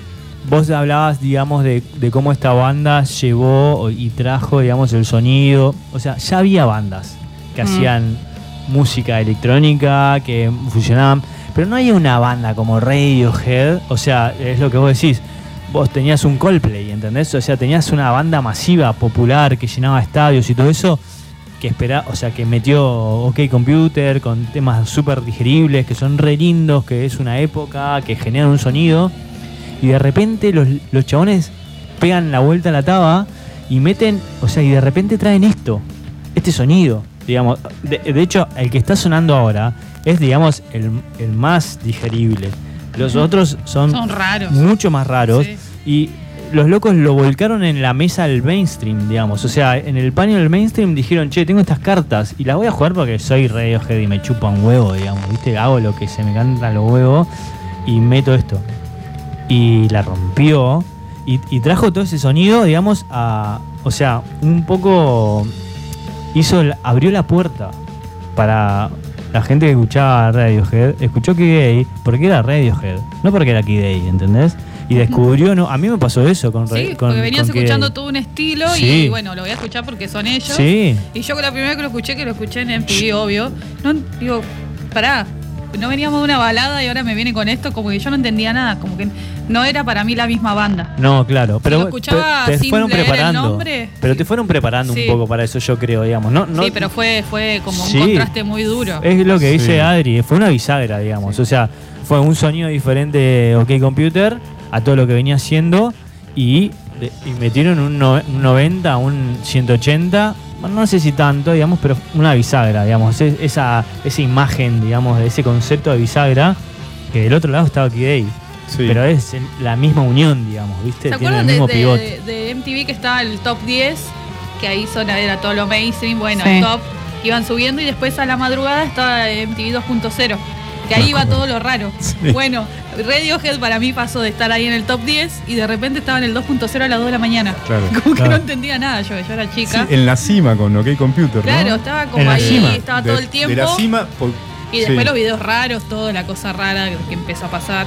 Porque las grandes bandas llegan a la cima con un disco, ¿no? Con Sí. Un disco que es muy popular, en este caso es OK Computer. Pero no hizo la inversa, no es que empezó raro y después se hizo mainstream, sino No, que no. empezó mainstream y después Es se como puso que llegan a la cima, ahora hago lo que quiero. Sí, total. La verdad que lo Hago lo hicieron que muy bien, yo habría hecho o lo sea, mismo. metieron el OK Computer, es el Led Zeppelin 2, eh, es el, no sé, el, Sí, de el hecho, lado oscuro de la Lo luna, sí, total, lo compararon con el lado oscuro de la luna. a ese nivel de disco, conceptual, Sí. distinto, original, Revolucionario, complejo, todos los elementos, todos los elementos que tiene que tener un disco bueno, de los grandes discos de la historia. ¿no? Sí, no, y metieron esto, y aparte de las influencias, digamos. O sea, estamos escuchando este tema que, mira, subir un poquito.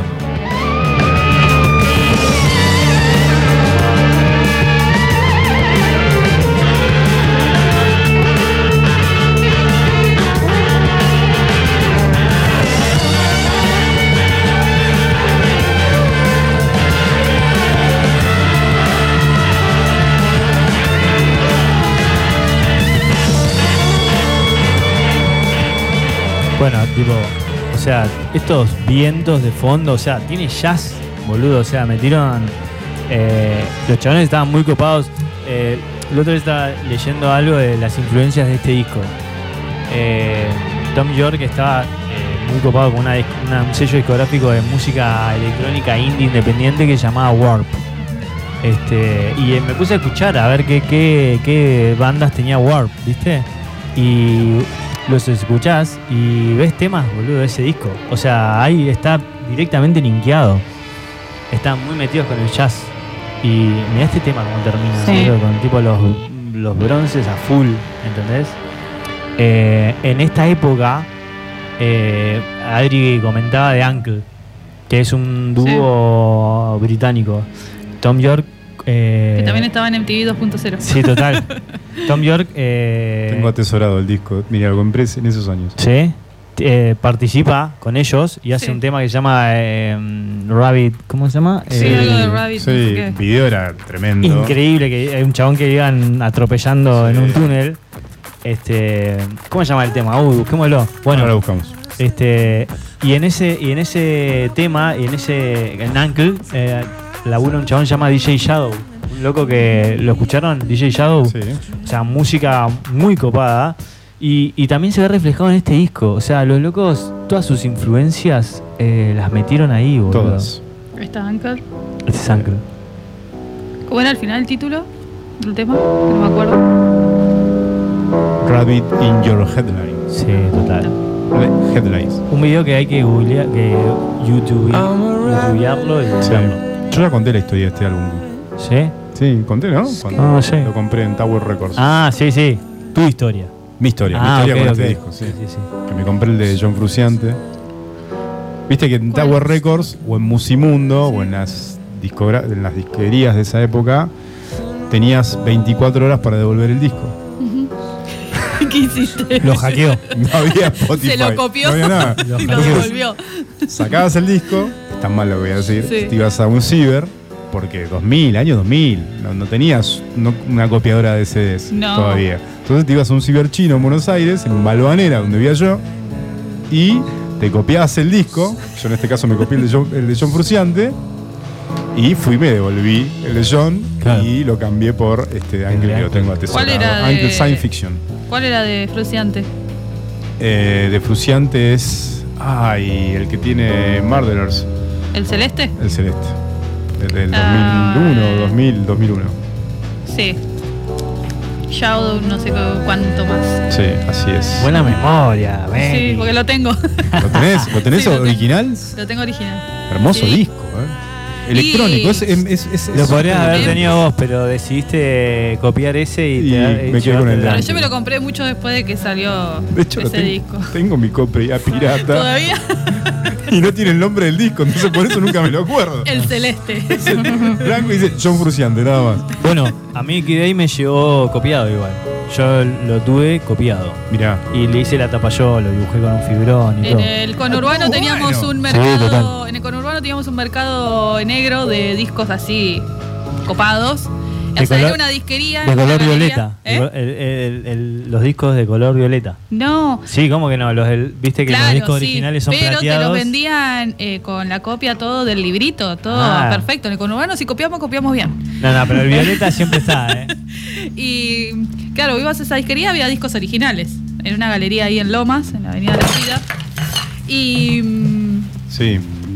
Bueno, entonces te Me, me vendían. encantan los, e- los efectos Los que truchos. tiene Hay este, efectos. Radiohead en Lotus Flower. Mirá.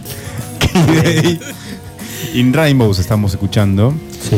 Faltó un poco de Amnesiac, A mí me gusta mucho ese disco. Quizás es uno de los menos populares. Sí. Sí, Es lo que vino después de Kid Sí, después de- 2001. 2001. Así es. De hecho, algunos lo catalogaron como los restos, porque en realidad fue tipo lo, lo que no quedó dentro de Kid Day, Así es.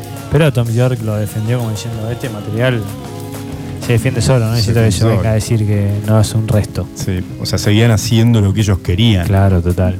Como hasta ahora. Como hasta ahora. Como hasta ahora.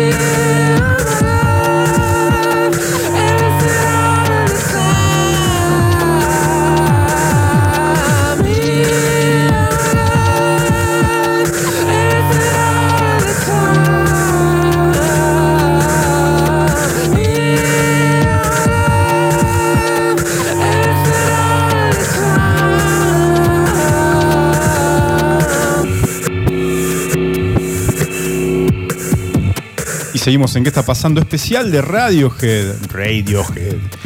Y escuchábamos este, Day, volvíamos a Day y volvemos de nuevo. Porque vino la nave Castro también. Vamos, viejo. Apareció. viejo. ¿Dónde estabas, Nave Castro? ¿Qué, qué, qué onda? ¿Qué estabas haciendo? Eh, andaba por ahí en el éter, ¿no? En el éter, En por el ahí. éter. Sí, Espe- bien. Mirando carreras de Fórmula 1 o esperando, ¿no? Alguna carrera de Fórmula 1. Mónaco. Entonces, Estaba en Mónaco. Estaba en Mónaco el chabón. Bueno, saludos a Silvana y saludos a Aus que están escuchando. Saludos a las también chicas. A las Cipri, chicas. A, Ratiti. a Titi A y Tato. a Malena. Saludos a todos ellos y a Nala también. Bueno, escuchamos Radiohead y Rainbows.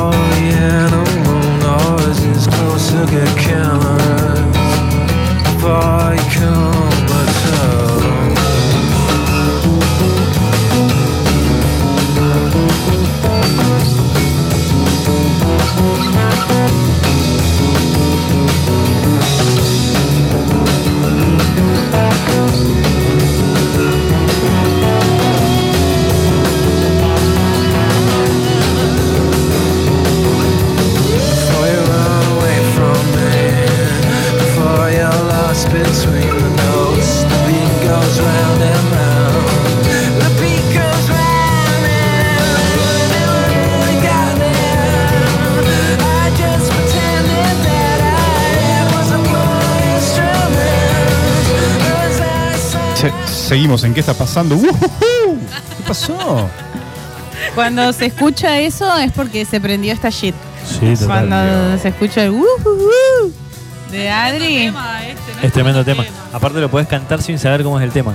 Eh, yo. Aparte le meto gritito, todo. Sí, Es casa. muy tarareable. Sí, podés Tom cantar a. Tom York. Sí, muy tarareable. Bueno, seguimos con. Escuchamos casi todo ese, ¿eh? Sí, Escuchamos la un verdad que montón, sí. ¿eh? Escuchamos una Un banda. programa casi dedicado a Radiohead. Una banda. ¿Sabe El lo otro que- disco que llegue me encanta igual, pero es un montón. Igual. Es ¿Sabe? el anteúltimo igual, ¿eh? El anteúltimo. No, mentira. No es el anteúltimo. pero tiene una banda de disco, la verdad. Mi ¿eh? Rainbows es un discazo. Es un discazo. Sí. Es un discazo. Eh, Amnesiac también. Amnesia también. ¿Sabés que fue el cumpleaños de Steffi, no? Sí. Y en el fui. cumpleaños de Steffi pasaron. Hubo dos hechos también. No, ¿qué pasó? Internacionales. A ver. El primero es que también fue el cumpleaños de Bob Dylan. Sí, Y el segundo es que falleció Tina Turner. así es. Es el mismo, ese mismo día que yo cumplí mis 27. dulces 25 años. Sí. Eh, fallecía en Suiza a los 83 años. ¿La reina del rock? Yo creo que sí, o sea, muchos la consideran como la reina del rock. Eh, nada, falleció ya, que ya había renunciado hace un par de años a su ciudadanía estadoun- estadounidense. Claro. Se fue. Ella se casó con un suizo, ¿no? Así es. Estamos pasando ya directamente a, a hablar de Sí, ella. What's Love Got to Esa, Buena entrada, qué buena entrada, temazo. Eh, ella se casó con un suizo, eh, Tina Turner, más eh, conocida como Tina Turner, pero su nombre es Anna May Bullock. Nació en Tennessee en noviembre de 1939 y cuando tenía 16 años fue a visitar a su hermana a un local de San Luis, Missouri, donde trabajaba como camarera y ahí conoció al grupo musical Kings of Freedom y con ellos eh, a los dos progenitores de sus dos hijos biológicos, porque el, no sé si sabían, pero el saxofonista de la banda es el padre de su primer hijo y luego Ike Turn- Turner es el, el único hijo biológico que tuvo con Ike. Eh, antes de seguir hablando, yo necesito pedir de que se le suba este tema y ¿Podemos escuchemos un escuchar el poco. Sí, por favor.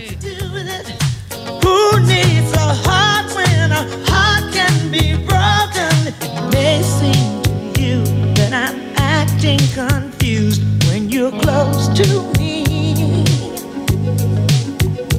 If I tend to look dazed, I read it someplace. I've got cause to be. There's a name for it. There's a phrase that fits. But whatever the reason, you do it for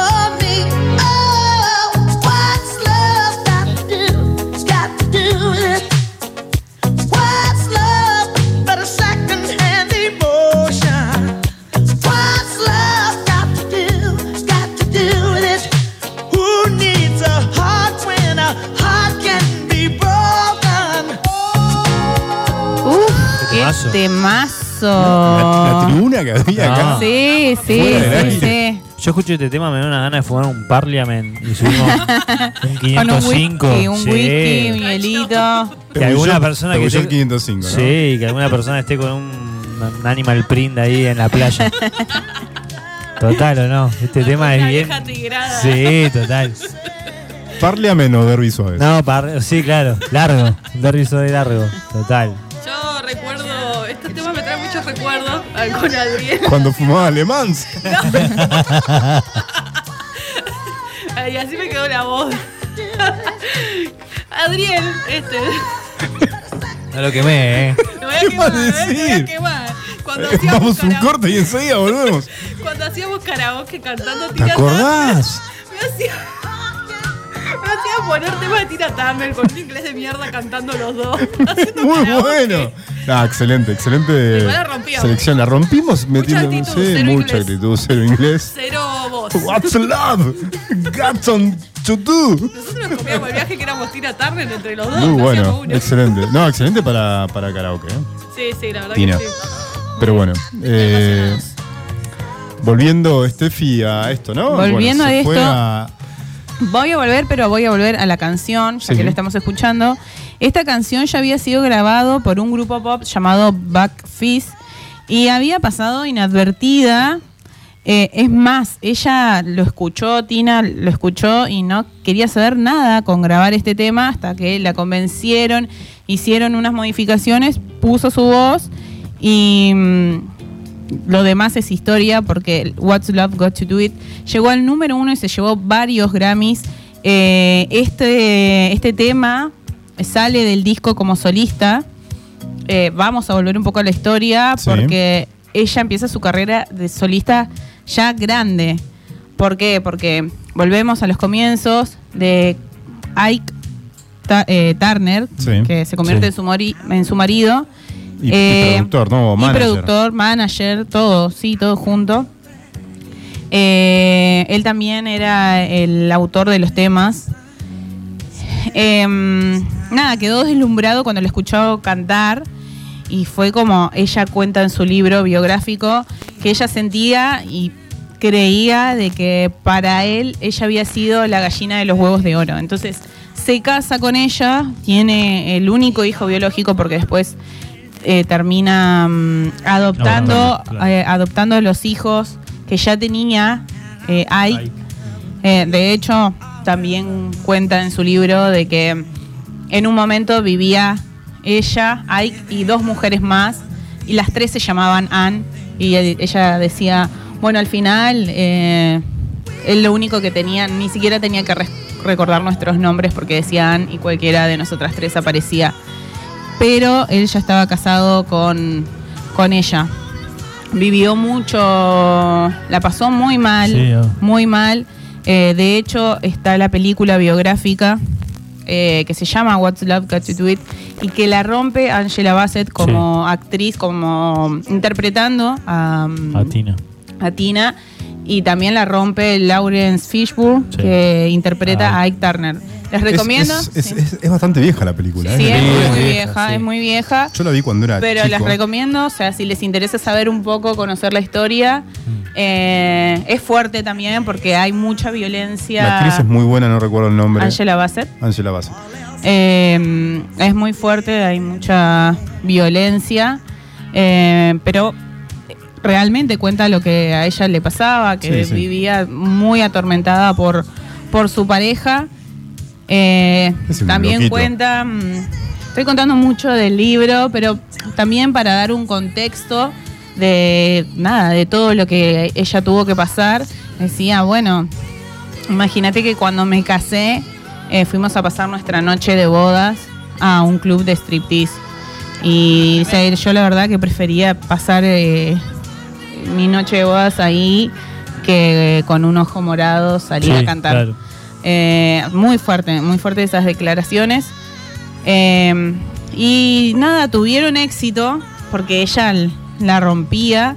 De hecho, la seguían mucho los productores, querían trabajar con ella, pero él la aislaba. O sea, no podía llegar nadie a, a Tina. Así que mm, Bueno, pasa que se iba a quedar sin su gallina de huevo de oro. Claro, era muy Por difícil. eso la tenía atormentada, cagándola a palo, privándola de un montón de cosas, hasta de su propio éxito, porque Sí. era, era exitosa, pero podía hacer mucho más. Y la tenía ahí limitada con, con los golpes, por así decirlo. Sí. ¿no? O sea, esa era la realidad de ella en ese momento. Qué cabellera de león, ¿no? Era eh, muy claro, súper conocida, o sea, más allá de su tremenda voz, su cabellera dorada y sus piernas. Sí. Hacían sus piernas de acero porque vos la veías eh, bailar y la Hay un- rompía. Hay un mito ahí, ¿no? Que estaban aseguradas por 10 palos. Eso dicen. Sí. No, ella nunca lo, lo, como lo confirmó, Eh, claro. pero sí, es lo que dicen. Bueno, visualmente, bueno, el, el videoclip de Best. Estaba buscando porque no me acordaba desde Best, Uh, el videoclip. Que son las piernas de ella y los caballos, ¿no? Este, y hacen todo ese juego de imágenes. Estoy viendo, un- estoy viendo el, el postercito de la película Tina, la que hablaba de Ángel- de Sí. Angela Bassett de Lauren Fisher. Sí. Y refit.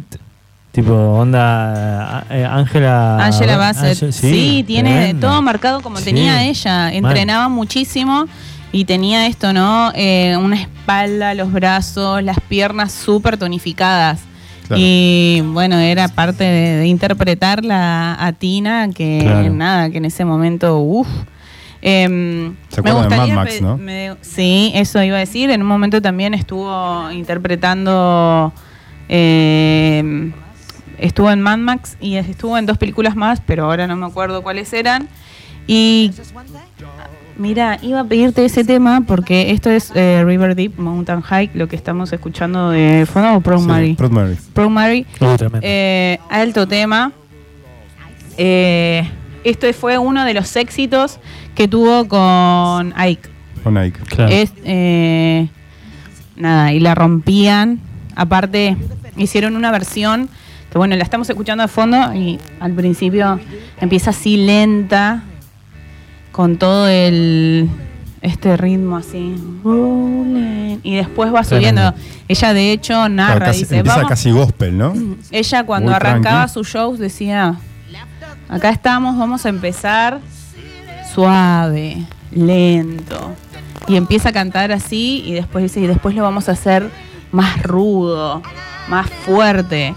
Y empieza con todo este tema. Este tema fue, era el con el que la rompía y aparte no la rompía solo porque el tema está muy bueno, sino porque ella empezaba a bailar la segunda parte del tema con su cabellera, con los brazos. Tenía también eh, dentro de su, de su equipo, digamos, las coristas eran bailarinas. Entonces el show incluía eso y llamaba mucho la atención. Las negras ahí, coristas Sí. bailando con pasos iguales y con toda la vestimenta brillosa, las cabelleras. Em, bueno, todo, e- todo eso es historia. Después se cansó, un día se cansó, de un- desde luego de una brutal paliza que, que le dio Ike. Agarró sus cosas, se escapó a un hotel. Eh, la acompañaron, la apañaron para que se pueda ir de ahí. Y ahí empieza el divorcio. Donde, ¿qué pasa? Ike le exige quedarse con todo. Decía que, que ella había abandonado el hogar. ¿Y qué hizo Tina? Le dio todo. Le dijo que querés las casas, querés los autos, querés los derechos de autor, te doy todo. Lo único que yo quiero conservar es mi nombre. Eh, Tina Turner es mío. Así que ahí desde ese momento, o sea, ella ya era conocida como Tina Turner, pero acordémonos que eh, de que el apellido es de él. Claro. Así que bueno, arregló eso. Y mm, empezó a cantar donde podía porque no había escenario o audiencia para ella. Porque, ¿qué pasó? Pasó mucho tiempo después y sus éxitos habían sido con él. Y por más que ella tenía tremenda voz, nunca había tenido un éxito como solista. Entonces nadie quería contratarla realmente hacia como solista. Estaba como, bueno, no sé, les que daba... arrancar de cero. Sí, tenía que arrancar de cero, les daba cosas. eh, en un, en un mundo re machista musical. O sea, Exacto, y aparte hombres, ella quería Sí, hacer además, rock. Era la industria, era parte de la la industria. del hombre, todo lleno de hombres y aparte entre ellos se apañaban, o sea, cómo le iban a traicionar también a él, porque él Sí. estaba metido dentro de la industria. Bueno, hasta que Hermoso de- cover de de, pronto- Creedence, ¿eh? sí, tremendo cover. Eh, dio dos pasos que cambiaron su vida para siempre. Una, contrató a Roger Davis como manager y dio una nota a la revista People en la que contaba su vida. Eh, esto fue a fines del 81 y allí por primera vez contó detalles de su matrimonio con Ike eh, Turner. Y, Y ahí el problema, ¿no? Claro, entonces eh, al contar esto, la gente también, o sea, todos querían saber más de ella, em- empezaron a, te- a en- entender su vida, a interesarse más por ella. Y bueno, y ahí la rompe. Escribe también sus memorias de las que yo estaba hablando, a Tina, eh, que después, bueno, compran los, los derechos del libro y la hacen eh, una biopic eh, que decíamos que fue interpretada magistralmente por Angela Bassett. Para mí realmente la, la hizo muy bien. Eh, dice en su libro, viví 16 años con Ike. Viví con un hombre con el que sabía no podía ser feliz. Una tortura, contó Tina. Y el periodista le dice, ¿lo llamaste tortura? Sí, una auténtica tortura, la muerte en vida, pero sobreviví. Así relataba ella eh, su relación con Ike Turner, que fallece de... Fallece, no, ni, ni me acuerdo. No le, va- no le no vamos a llamar a, No a nadie importa. a él. No. Me quedé con Angela Bassett, gran actriz, ¿eh? Sí, gran actriz. Pantera Negra también está recientemente. Está, está intacta, es siempre igual. Sí, Siempre igual. bellísima, Envejece, bellísima. Eh, Private Dancer, su álbum solista vendió casi 20 millones de copias y como decíamos, What's Love Got to Do It llegó al número uno con varios Grammys. Eh, sus shows en vivo se agotaban, verla cantar y bailar era una experiencia que valía la pena. Decían que bailaba como James Brown mujer, pero con más intensidad. Y aquella nota de People en la que ella contó todo lo que le había pasado, eh, empieza diciendo que ella le había enseñado a bailar a, Mike- a Mick Jagger. Eh, bueno, la rompe, su look, esto era inconfundible, el pelo. Sí, además tenía una, diferencia con, con James Brown. Ella tenía que bailar con tacos. Es verdad, Sí, con tacos. Siempre con los tacos. Así es. Eh, labios rojos, vestidos rojos. breves, escotados, las piernas Su de cabello. acero, de mármol. Y siempre, ¿no? Siempre. Me, me acuerdo sus un, piernas, ¿no? Siempre al frente. me acuerdo un, un video que vi una vez de con Tina Turner y Beyoncé eh, bailando Ah, Proud sí, Mary. Sí. Y Tina ella- Turner, tipo 2007, 2010, por ahí, ¿viste? Con la misma energía No, de hace tremendo. 25 años atrás. Tremendo, tremendo, tremendo. Después vamos a ir un poco a... Estamos escuchando una- un cover de Al Green, justamente, que lo pusimos un montón de veces en la radio. Em, Tina pasó muchos años luchando contra enfermedades potencialmente mortales porque tuvo un ACV tres semanas después de su boda porque se casa con este hombre sueco, Bach, Bach, algo así. ¿Sueco o suizo? ¿Sueco era? No, era suizo, perdón, suizo, con Bach y le diagnostican cáncer. Después de esto, ella se, se mejora, tiene que aprender a caminar otra vez después de este ACV y le diagnostican cáncer intestinal en 2016. Y los efectos secundarios del tratamiento la hicieron sufrir un montón. Eh, tuvo que recurrir a remedios y homeopáticos y esto empeoró su condición y terminó con una insuficiencia renal total. Entonces ella en un momento eh, dice, uno de los beneficios de vivir en Suiza es que el suicidio asistido es legal, claro, aunque la paciente tiene que inyectarse la droga letal ella misma, porque ella pensaba, bueno, no voy a sobrevivir porque necesitaba un Claro. trasplante de riñón. Claro, si me quiero ir, me voy cuando quiero. Exacto. Sí, total. Eh, y bueno, Bach, su marido, termina, termina donándole su propio riñón en abril de 2017 para salvarle la vida. Eh, y la operación fue un éxito, le salva la vida. Eh, Eso es amor, loco. Eso es amor. Déjate hinchar. Eso es amor. ¿Quién te va a dar un riñón hoy en día? Nadie. ¿Quién te va a dar un, un riñón? Nada, Rodri, ¿te daría un riñón? Eh, Rodri, La pone, le das esa pregunta re está picante. Claro que sí. aprendan.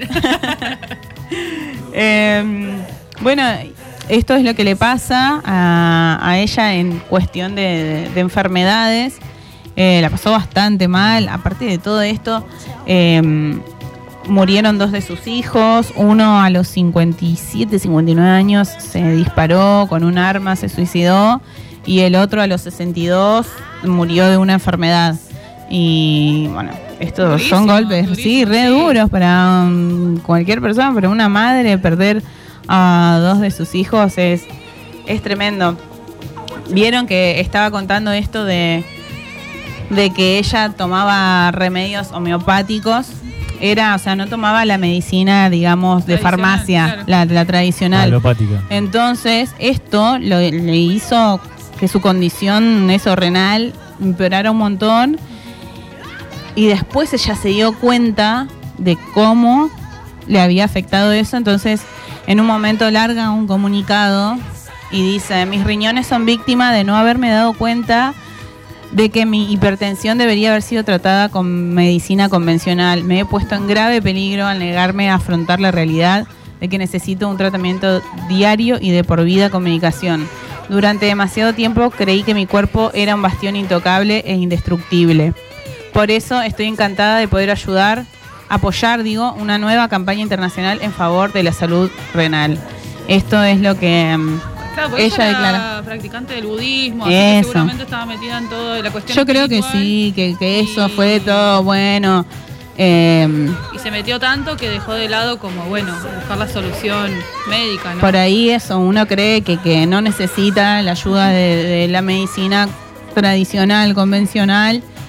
Y, y bueno, ella, quizás atraída por esta cosa espiritual, por el budismo, como esto de que el cuerpo es un templo, no quiso seguramente... Contaminarlo con medicamentos, pero bueno. Después terminó dándose cuenta, y también con estudios médicos, cómo todo eso lo afectó a su, a su salud. Eh, y bueno, lamentablemente este miércoles 24 de mayo eh, fallece nuestra querida reina del rock, Tina Turner. La Eh, saludaron muchos rockeros. Bueno, sí, Mick Jagger, sí. Principal. Bueno, un montón de, de- de artistas eh, la, la recordaron y la tenían como ícono. ¿no? Sí, total. Muchos rockeros viejos.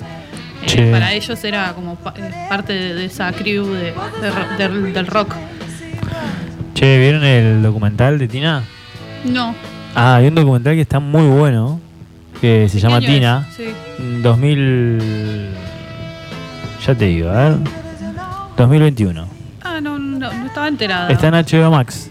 ¿Tenés Vamos. HBO Max? No, porque yo soy eh, del mundo Ella es pirata. ilegal, sí, Yo ella es todo pirata. ilegal. Bueno, lo puedes descargar. Yo la primera vez que lo vi también lo descargué, pero ahora ya está en HBO y está buenísimo. El documental está buenísimo. Vamos a ver. Cuenta todo esto que dice Steffi y, y sí, te- lo cuenta. De hecho, aparece ella hablando en primera persona de Suiza o Suecia. ¿Cómo había quedado? ¿Suiza, Suiza. era? Suiza. Suiza, sí. Sí, está buenísimo. Suiza. Ella se mudó en el 95. Claro. Eh, con, con su marido estuvo 27 años de novia con él hasta que se casaron. Y, mm, Buen y bueno, sí, tremendo. Y, pero ella, ella estaba muy feliz. Sí. Después de haber pasado todo esto, lo conoce a él. Ella siempre hablaba muy bien de, de Erwin, que es su pareja hasta el momento que ella falleció.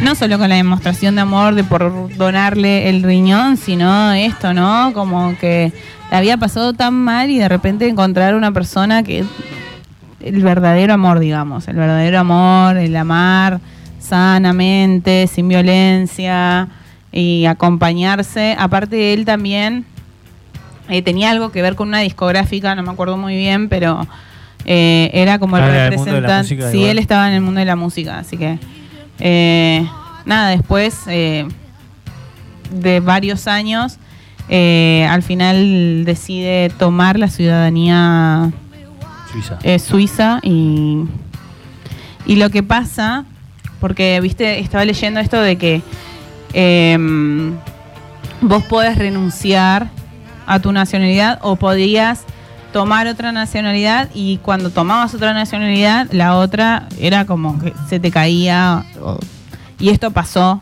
Y ella dijo que a ella no le importaba porque ella ya no se sentía. Parte yankee. o sea, Parte, no era de sí. Estados Unidos. Así es, Ciudadana. Mirá vos. así Mirá es. vos. Qué loco, ¿no? Estuvo con, con- colaboró con Eros Ramazzotti también, ¿no? Tuvieron una Ah, es colaboración. verdad, mirá lo que me hiciste acordar. un parliament. No me acuerdo cuál era el tema, a ver. ¿Eros tema era? Ramazzotti? Y si, si quieren lo escuchamos. no A puede haber. Qué jugado. Claro. Ah, es verdad. Ah, cosas de la vida. No. Son humanas situaciones. Los momentos de los dos. La distancia, las pasiones. Hay post-punk ahí. ¿eh? Sí, No sé, total. pero ¿qué es la vida de Eros? Encontrar una Nosotros razón. hacemos especial Eros Ramazzotti. Hoy 1997 grabaron este Sí. disco. El Igual hay que- dueto. Hay que recordar que estamos escuchando a Iwan, ¿eh? Si estás escuchando en la radio ahora en este momento es Iwan. Sí. No te olvides. No es Aspen. Muy buena, muy buena aclaración porque si de repente estás sintonizando la radio es igual, gente. Es. Estamos Hace- haciendo un review, un- pasando por la por la Historia de Tina historia Turner. musical de Tina Turner. Hace dos horas estábamos escuchando post-punk ruso, no se olviden de eso, ¿eh? Esto es igual, Esto es igual. Así es. Eh, escuchamos un temita más para cerrar eh, con Tina Turner. ¿Alguien quiere decir algo más de, de Eh, ella? Que la amamos mucho, ahora ya la extrañamos. Ya la Y que, extrañamos. eh, siempre estuvo presente en nuestros karaoke y en fiestas de disfraces también. En fiesta de disfraces también. Un beso grande a mi vieja que se disfrazó en uno de mis cumpleaños de Tina Turner y la, rompió. Turner- La Tina Turner de la Estepa. Aparte, eh, las piernas, Altas le hacía honor a las piernas de Tina. Y la Jackie quiere venir a hacer su columna. Estuvimos hablando con ella y la invitamos. Tuvimos No. reunión de producción en tu Me cumpleaños. opongo, Me opongo. me opongo. Es que, es. eh, no recuerdo en el momento en, en el que interviene Tina Turner en este tema. Y ahí lo Ahí escuchamos está, ¿o recién. no? ¿Sí? ¿Ya Sí, está? ya, ya, ya sonó. En ver. inglés. A ver.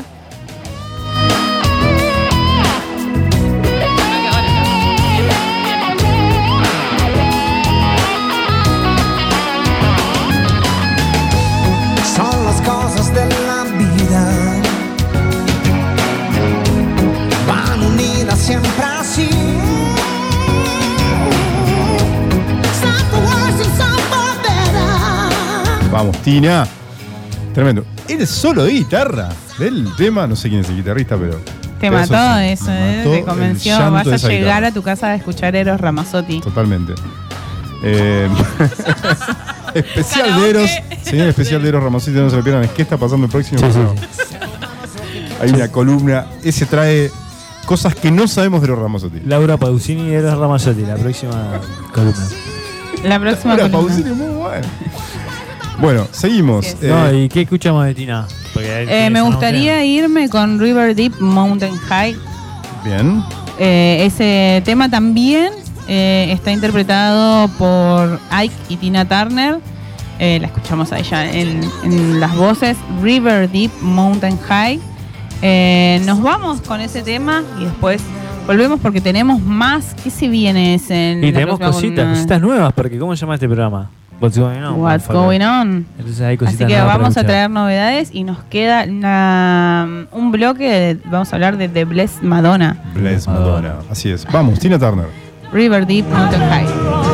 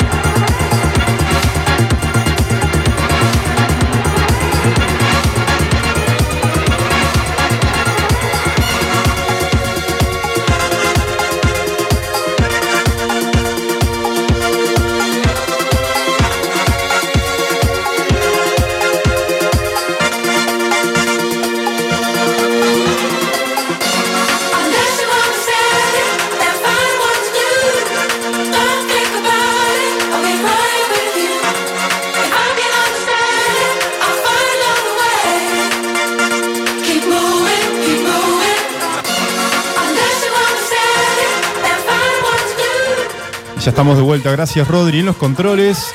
Y escuchábamos, repasamos Tina Turner, obviamente porque falleció hace muy poco tiempo. Excelente columna, Steffi. Gracias. Muchas gracias. Mucha información. Muy buena. Hablamos de la película, hablamos de su historia, hablamos de, de todo lo que le pasó, ¿no? Su- sus, sus cambios básicamente en su carrera musical eh, después de Ike y lo que pasa en Suiza, ¿no? Así y, es. Y la verdad muy interesante la carrera de la reina del rock. La reina del rock. Así es. Y bueno, y escuchamos también, Steffi seleccionó porque íbamos a irnos un poquito más arriba con música electrón- e- electrónica. Bless Madonna es lo que estamos escuchando que tiene esta particularidad, ¿no? Hay muchos hits de ella son mm, remix, ¿no? Meli, si corregime Sí, si me equivoco, sí, sos una especialista de los, de los conceptos de la mezcla de cosas. este, La pastelera. la pastelera.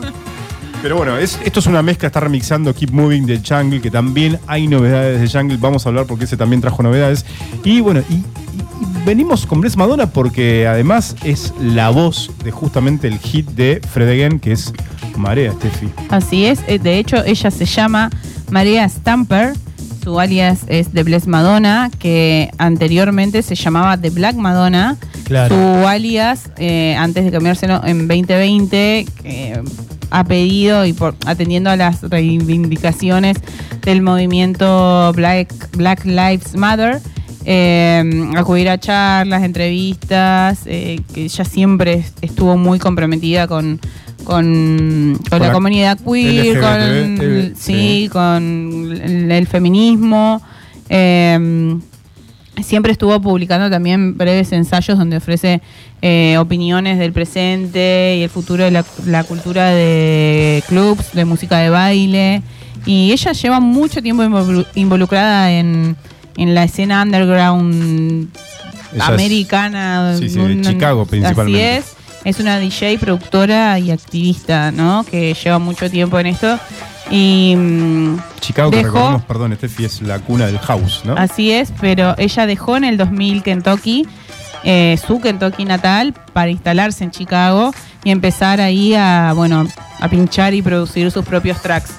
Eh, y como nos contaba acá mm, Adri, eh, ella mm, es la voz de Marea, un hitazo que suena siempre acá en New One con el tema de nuestro queridísimo también. Fred Again. Fred Again. Niño prodigio. Vamos a escuchar entonces. Sí, vamos a escuchar Marea. Es, es- hay que estar muy atento a la letra, que está en inglés, pero es muy interesante porque es casi que ella habla, ¿no? La, la voz es justamente de Bless Madonna en, en este tema Marea, ¿no es cierto, eh, Meli? No le interesa a Mary lo que No, estamos estaba en otra órbita, estaba, no me quemé. estaba en otro programa, loco, pará. No, pero lo interesante de la letra es, es- viste que ella relata... Ella es como una entrevista, una, una charla Ahí que tiene con Fred Again. Sí, estoy Claro. atenta, estoy atenta. ¿En un live o no? Gracias, Meli. Claro, en un live que tienen ellos, y entonces él toma esos pedacitos de la charla, lo que a él le interesa. ¿Live en pandemia? ¿Live en pandemia? ¿O no? Eh, Eh, creo que fue 2021. Ah, Sí, entonces capaz ahí, sí, ¿no? que más o menos. Ahí nomás. Depende de la zona en que estuvieras. Nosotros, yo en Calafate, yo estaba en la calle. Vos estabas en la yo estaba en calle. la cantina. Pero lo interesante es que ella dice, hemos perdido el baile. Sí. ¿no? Estos años, yo creo que tenía que ver con la pandemia, Claro. quizás, no sé, este sí. año hemos tenido que perder nuestro espacio, lo hemos perdido, hemos perdido el baile, todas esas cosas que dimos por sentado. Yo creo que es una reflexión justamente sobre la pandemia, el encierro, la falta de vida social y de, y de baile, ¿no? Y de, y de los clubs. Eh, pero bueno, es, es muy linda la canción, es muy lindo el tema. Me acuerdo que Steffi lo eligió en el aniversario de Iwan como su canción preferida y es un buen momento para escucharlo. Y después de esto volvemos con novedades porque se trajo novedades. Bueno, ¿Escuchamos? escuchamos. This year we've had to lose our space. We've lost.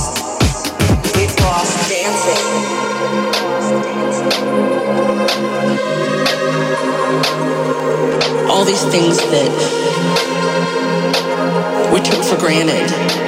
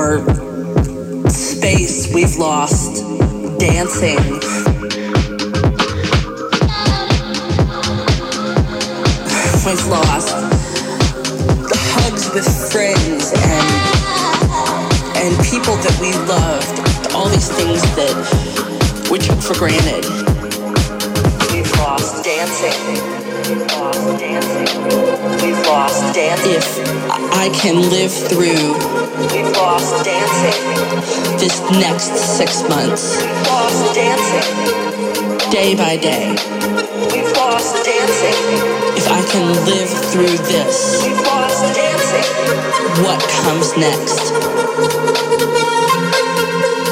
will be marvelous.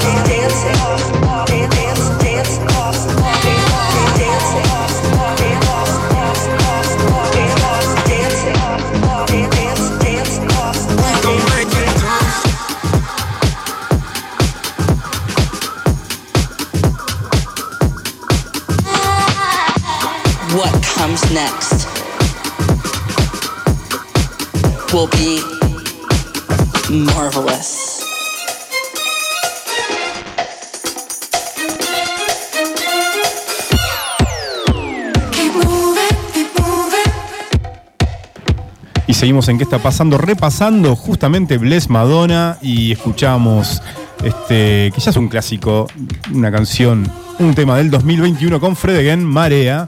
¿No es cierto, Steffi? Así es, temazo que nos en- encanta, representa la esencia de Iwan. Así que nada, hermoso escucharlo.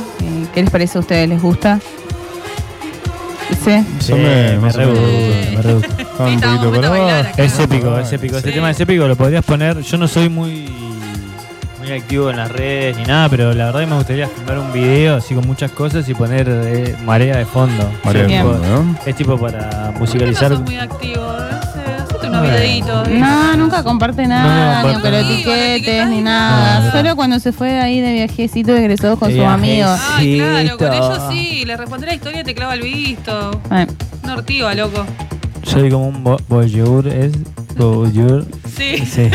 ya me gusta mirar más que. ¿Un yo- yogur, dijo? que un yogur. Bollerista sería. ¿Probaste con un Bollerista. yogur? ¿Se acuerdan? No. Ay, qué viejo que No, estoy. no, no, no. Bueno, teníamos novedades. ¿Qué, te- qué trajeron? ¿Qué trajeron? A ver. Uy, yo traje, yo escuché dos cositas eh, que me que las traje para compartir acá. Voy a sacar el gimbal porque si no, no veo a mi amigo Ezequiel. El primero es. Y a ver a eh, Steffi. claro. Sí, el primero es. El primero es una. un- no sé si se- llamarle banda, pero bueno, es tipo. La agrupación se llama The, The Dare. Ajá. Eh, lo puse en un momento del cumple de Steffi. Que estábamos Ah, ahí. que- ah, ¿fuiste DJ del cumple? un segundo, un segundo. ¿Un segundo de DJ? Un segundo. Qué buen momento. Te perdiste las mejores Claro. partes Sí. del No. baile. Sí, por, Se repuso, loco. por no esperar que nada, que los demás igual disfruten la música que les gusta, nos tocó, de- Epa, tocó el epa. momento el, mo- el momento de la, La- la- de la música que, el que sí Te gusta. está reprochando. Porque te fuiste por la música, pero no te quedaste por la música. Fue muy contradictorio. Te fuiste por la música y no te quedaste por la música. Eh, yo me fui porque estaba cansado. Ay, por Dios. Ah, dale. Por- ¿cuántos Estoy años dando mis motivos. Mis está. motivos. ¿Cuántos años Estoy dando mis motivos reales y sinceros. Era el cumpleaños de Steffi. Sí, pero estuvimos, re presentes. Pasa que era tarde, chicos. Nah, sí, igual. Era tarde. Igual nada. a las dos de la lo- mañana. lo- le- les Soy un señor agradezco, les grande. agradezco. Bueno, ese entonces. Bueno, y en un, re temprano. en un momento agarré agarré el control y Meli me dice, che, poné, eh, habían puesto uno bien crudo, así, una electrónica crudonga. Y dije, che, tengo una transición para esto. Y me acordé de este, de este grupo de Dare. eh,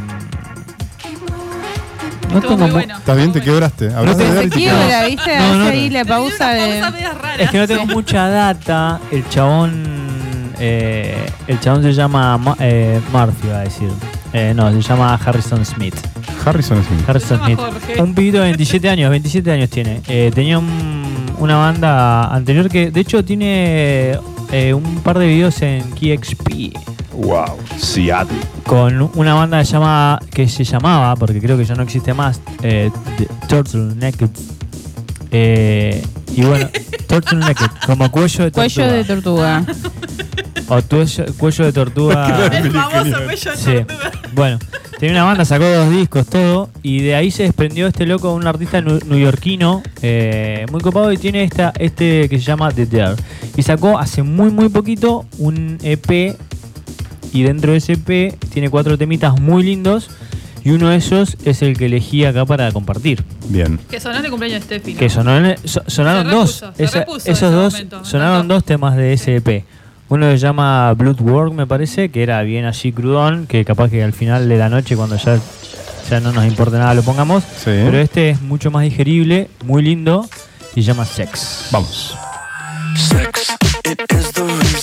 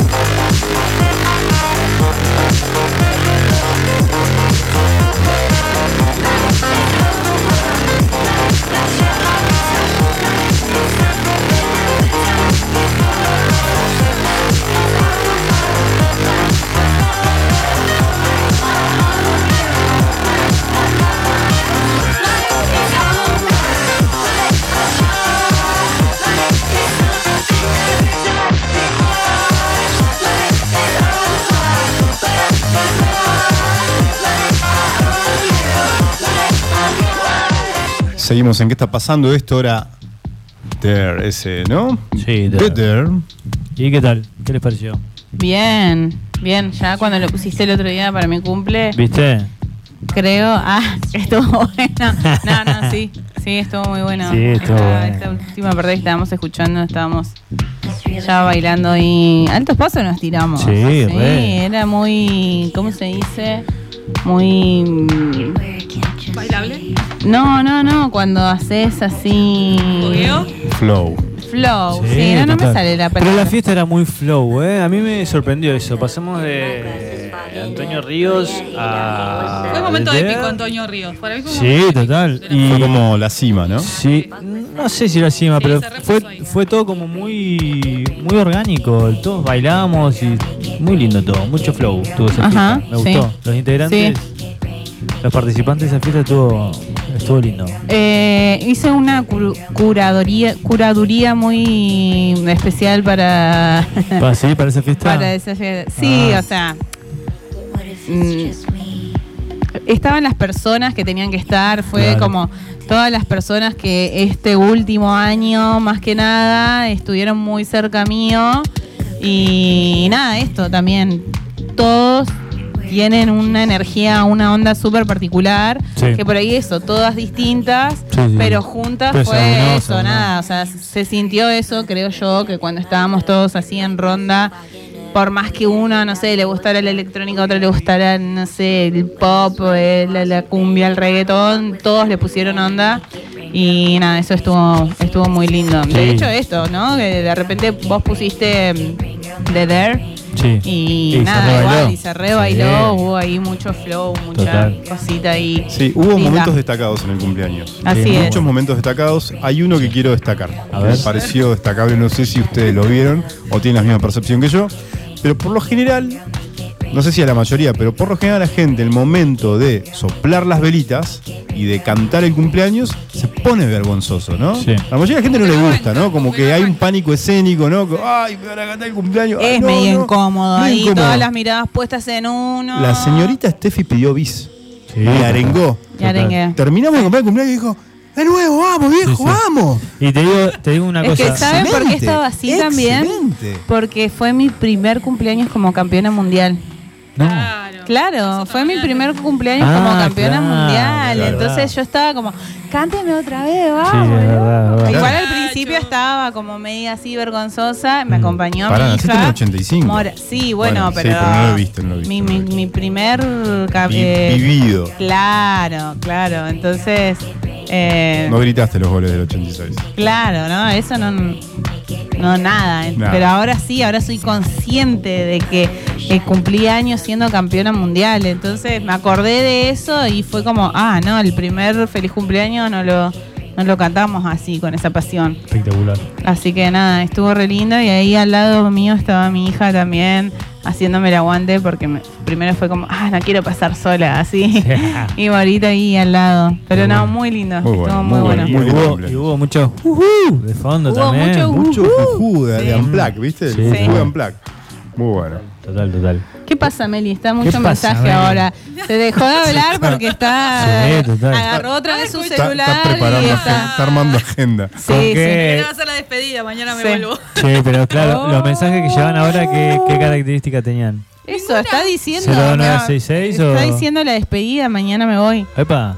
Acaba de a decirlo. mi casa No, mañana. no dijo la despedida con quién, así que. No dije nada. Ah, Ah, la despedida de la ciudad en general. Claro, mañana vuelvo a mi Ah. casa. así Está es. muy bien. Claro. Yo cada vi- viaje, lo que sea, es un, un evento. Por más que vuelva todas las semanas y me tengan encerrada acá una semana, eh, me tengo que despedir igual de la gente. Obvio. ¿Cómo Está la bien. pasaste? La pasé espectacular, Espectacular. espectacular, un éxito todo. No, en serio, la pasé muy bien, el cumpleaños estuvo muy bueno. Creo que hay fotos que develan de cómo, cómo la pasé. Eh, ¿Y cómo llegué- terminaste? ¿Cómo terminé? Por eso, la pasé muy bien. Eso que es un signo ¿Cómo se de que llamaba la el cachorro? El perro, Rodrigo. no sé. No, Rodrigo, no. Ah, no, ese Rodri no. No, pobre. No decía ese Rodri, yo decía el otro Rodri, pero bueno, está bien.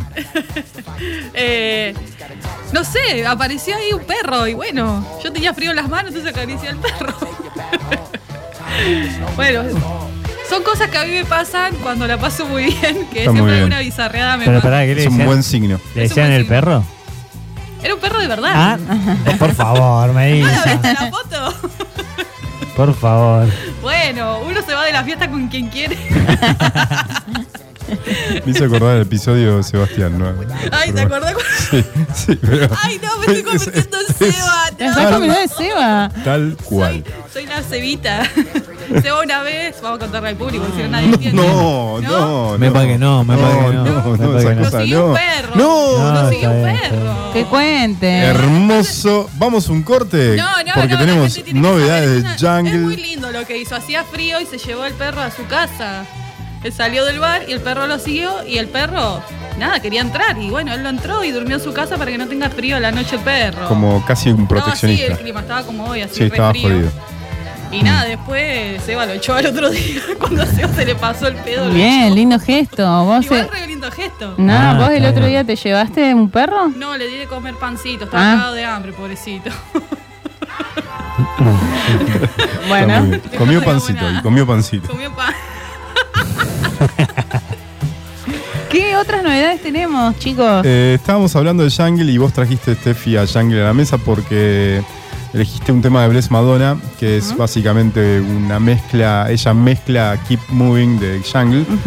Son muy activos los británicos, recordemos que es una banda de esencia soul y electrónica, ¿no? De música muy, Muy buena. bailable, Muy bueno. Muy bueno. Sobre todo los videos ese, ¿no? Sí, total. Video de baile. Yo por Jungle quise bailar.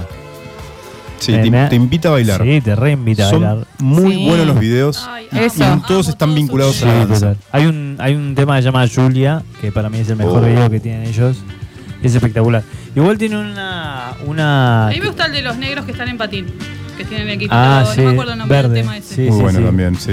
Me Banning encanta. algo. Este, y hay una que están en el subte de París. Ah, el, Ah, el- sí. Que es un- el de no, Un set, de sí, de. de- Art Concert. sí, pues Art Art Concert, Concert, sí, sí. total. Que van este de Art Julia. Concert, está bueno Sí. para que sigan los oyentes. Sí. Es un canal de YouTube que hacen todos eh, como sets en diferentes locaciones. Sí. Por ejemplo, este, el de Jungle, está dentro del subte en París. Después, no sé, hay uno de, de Sting. Cycle, ¿no? Cycle. ¿Eh? No es Cycle, no es el No, mismo No. es. Arte Concert. Ok. Y este Después es- está Cycle, que es muy bueno igual. ese Sí, está también. bueno también. Este también está bueno, pero son como en locaciones en lugares cerrados. Claro. Sí. Circle es en espacios abiertos. Sí, en, en lugares así medios épicos, grandiosos, ¿no? Sí. Y, ¿No? Los de Circle, digo. Sí, tiene escenarios total, el de The naturales. Blaze, Sí. El de Blaze en Ahí ese hasta, hotel en la eh, punta de un cerro. Sí, Sí, ¿Cómo sí, se llama? Eh, está. Sí. Como la punta del águila en francés, Tremendo, algo así. tremendo. Tremendo. Hay en las cataratas del Iguazú uno de Circle. Ahí, ahí en Cataratas, Está mirá. Cataño también en Circle. Cataño, está Afex Twins. No, Afex Twins no, está um, Está The Blaze. bueno, eh, Fatboy Slim. Me hiciste acordar. Affect Twins es era uno de los de los artistas que estaban en este en esta discográfica que escuchaba Tom York de Mirá, eh, Súper, claro, Sí, súper. sí. De culto. Sí, Uh, Julia. A ver, un toque de Julia. sí, total.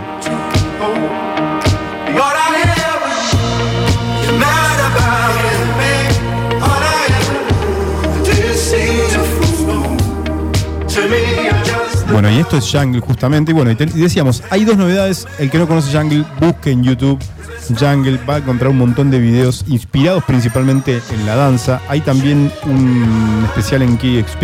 Sí, Muy bueno. muy bueno. Y uno y un recital en vivo de en la BBC. Ay, es qué bueno increíble está ese. ese, Ese sí. es increíble. Qué bueno. Ese es increíble. Sí. ¿De qué año es ese? Y no sé, será de, de 2013, 2014. Ah, es Eh, increíble. puede ser, sí. Que Es fue el año increíble. más o menos en, en el que explota, Sí, ¿no? explota. Jungle, básicamente. Estuvo en Buenos Aires hace poco. Fue en marzo del año pasado. si me digas. Sí. Fue nuestra amiga Vale. Fue Vale. Sí, me encantó. ¿Y no fue eh, Juli también? No, Juli no, no fue. Ah, pero iba a ir o algo así, lo comentó, ¿no? Sí, tenía ganas de ir, pero al final no se decidió. Pasa que justo estaba con la mudanza, entonces no. Claro, no, no pudo. Bueno, vamos con las novedades de Jungle. Esto es Dominos. Escuchamos.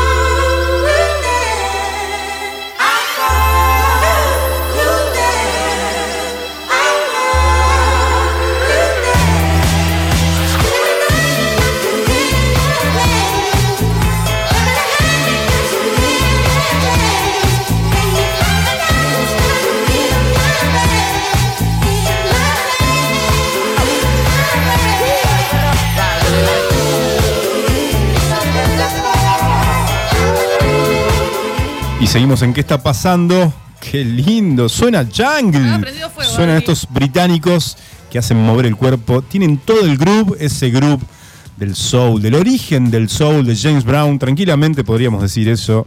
Son británicos y mezclan con la música electrónica y mucho baile. Muy bueno. Mucha danza. Muy bueno. Hay un tema, hay un tema de ellos que es tipo medio viral de un por el video en sí, que es una nenita bailando breakdance.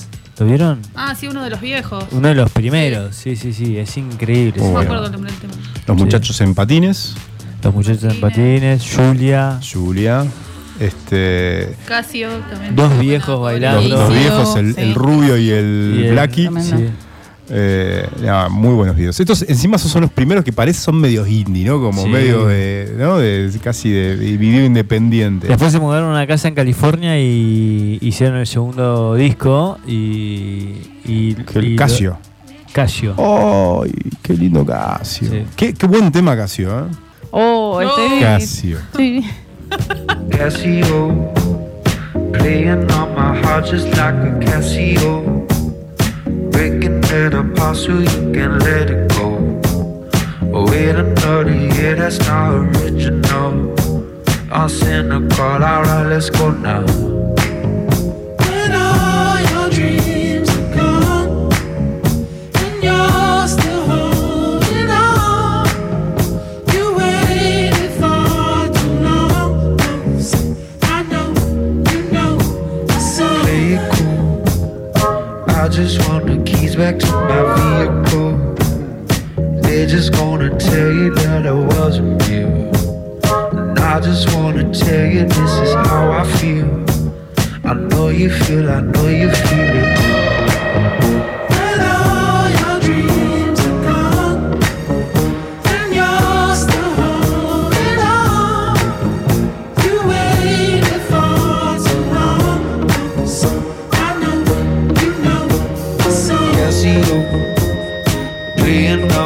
On my heart just like a Casio, breaking it apart so you can let it go. We another year, that's not original. Send a call, alright,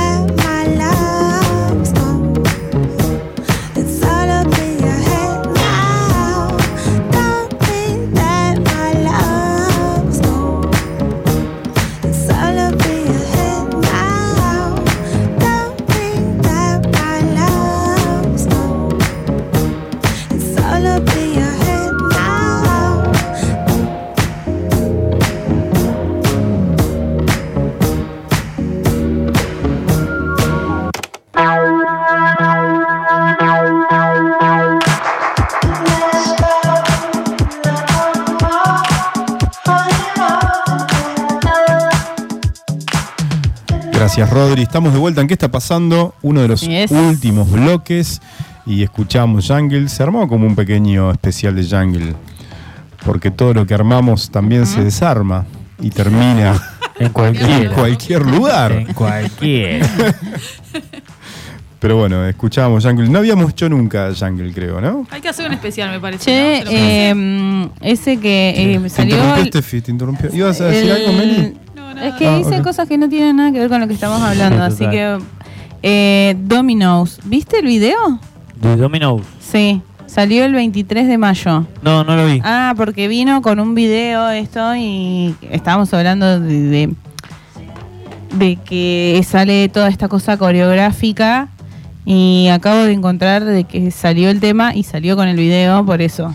Mira. Ahora cuando llegue a casa, cuando lleguemos a casa, Meli. ¿Vas a casa, Meli?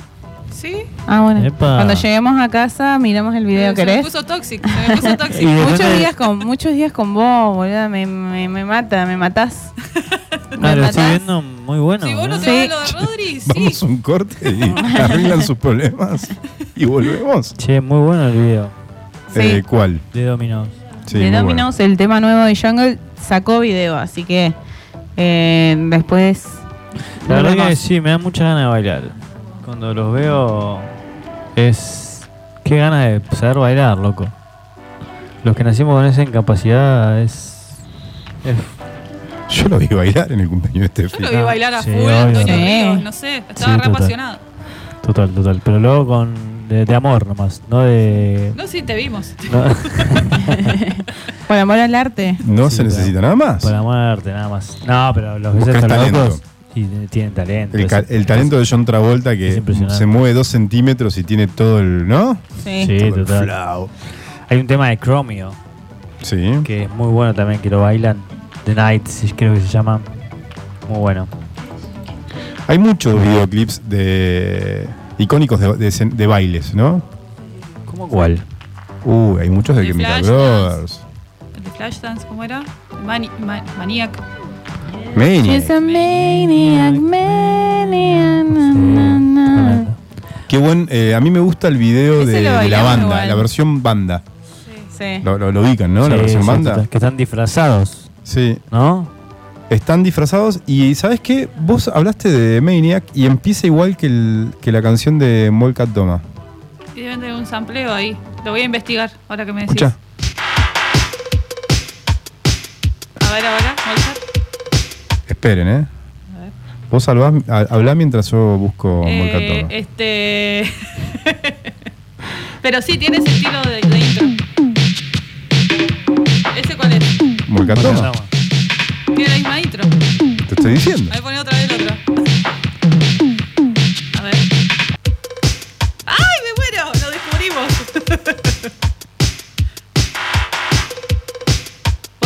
el chat. Nah.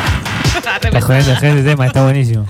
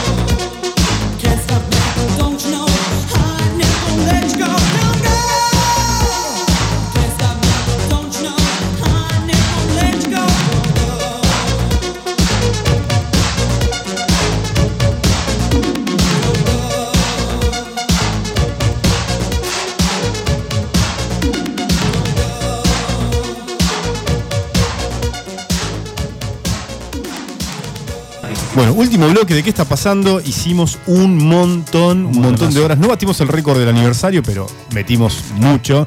Eh, una columna muy buena. Ahí viene de Steffi, ahí viene Meli. ¿Cuántas veces, sí? Ah, está. ¿Cuántas horas le metimos el otro día de Seis aniversario? horas. Seis horas de radio. Seis horas de programa. Un montón. Seis horas. viejo. Estuvo Tremendo. muy bueno. Es como muy bueno la, estuvo. como la Teletón. Mucho, sí. Muchos invitados, mucha musiquita, mucho baile, muy, muy bueno. Sí, fue Seis horas. De hecho, viste que el- subimos el formato de podcast grabado. Sí. De hecho, en, el- en la plataforma podcast de, de Apple. Y no te dejaba subirlo por la, ¿Por la cantidad de horas? la cantidad de horas. Entonces se subió en, En no dos sé si en partes. dos o tres partes. Así es. Ah, puede ser que Así que, sido tres mm, igual, ¿eh? ¿Qué más tuvimos? Tuvimos y mucho, hablamos mucho de Radiohead. Mucho de Radiohead. Estábamos Uf. diciendo con ese que había, era una banda que había que preparar y. No terminamos, ¿eh? Quedaron todos discazos que es estaban un buenísimos. montón Tres de discazos. cosas, sí.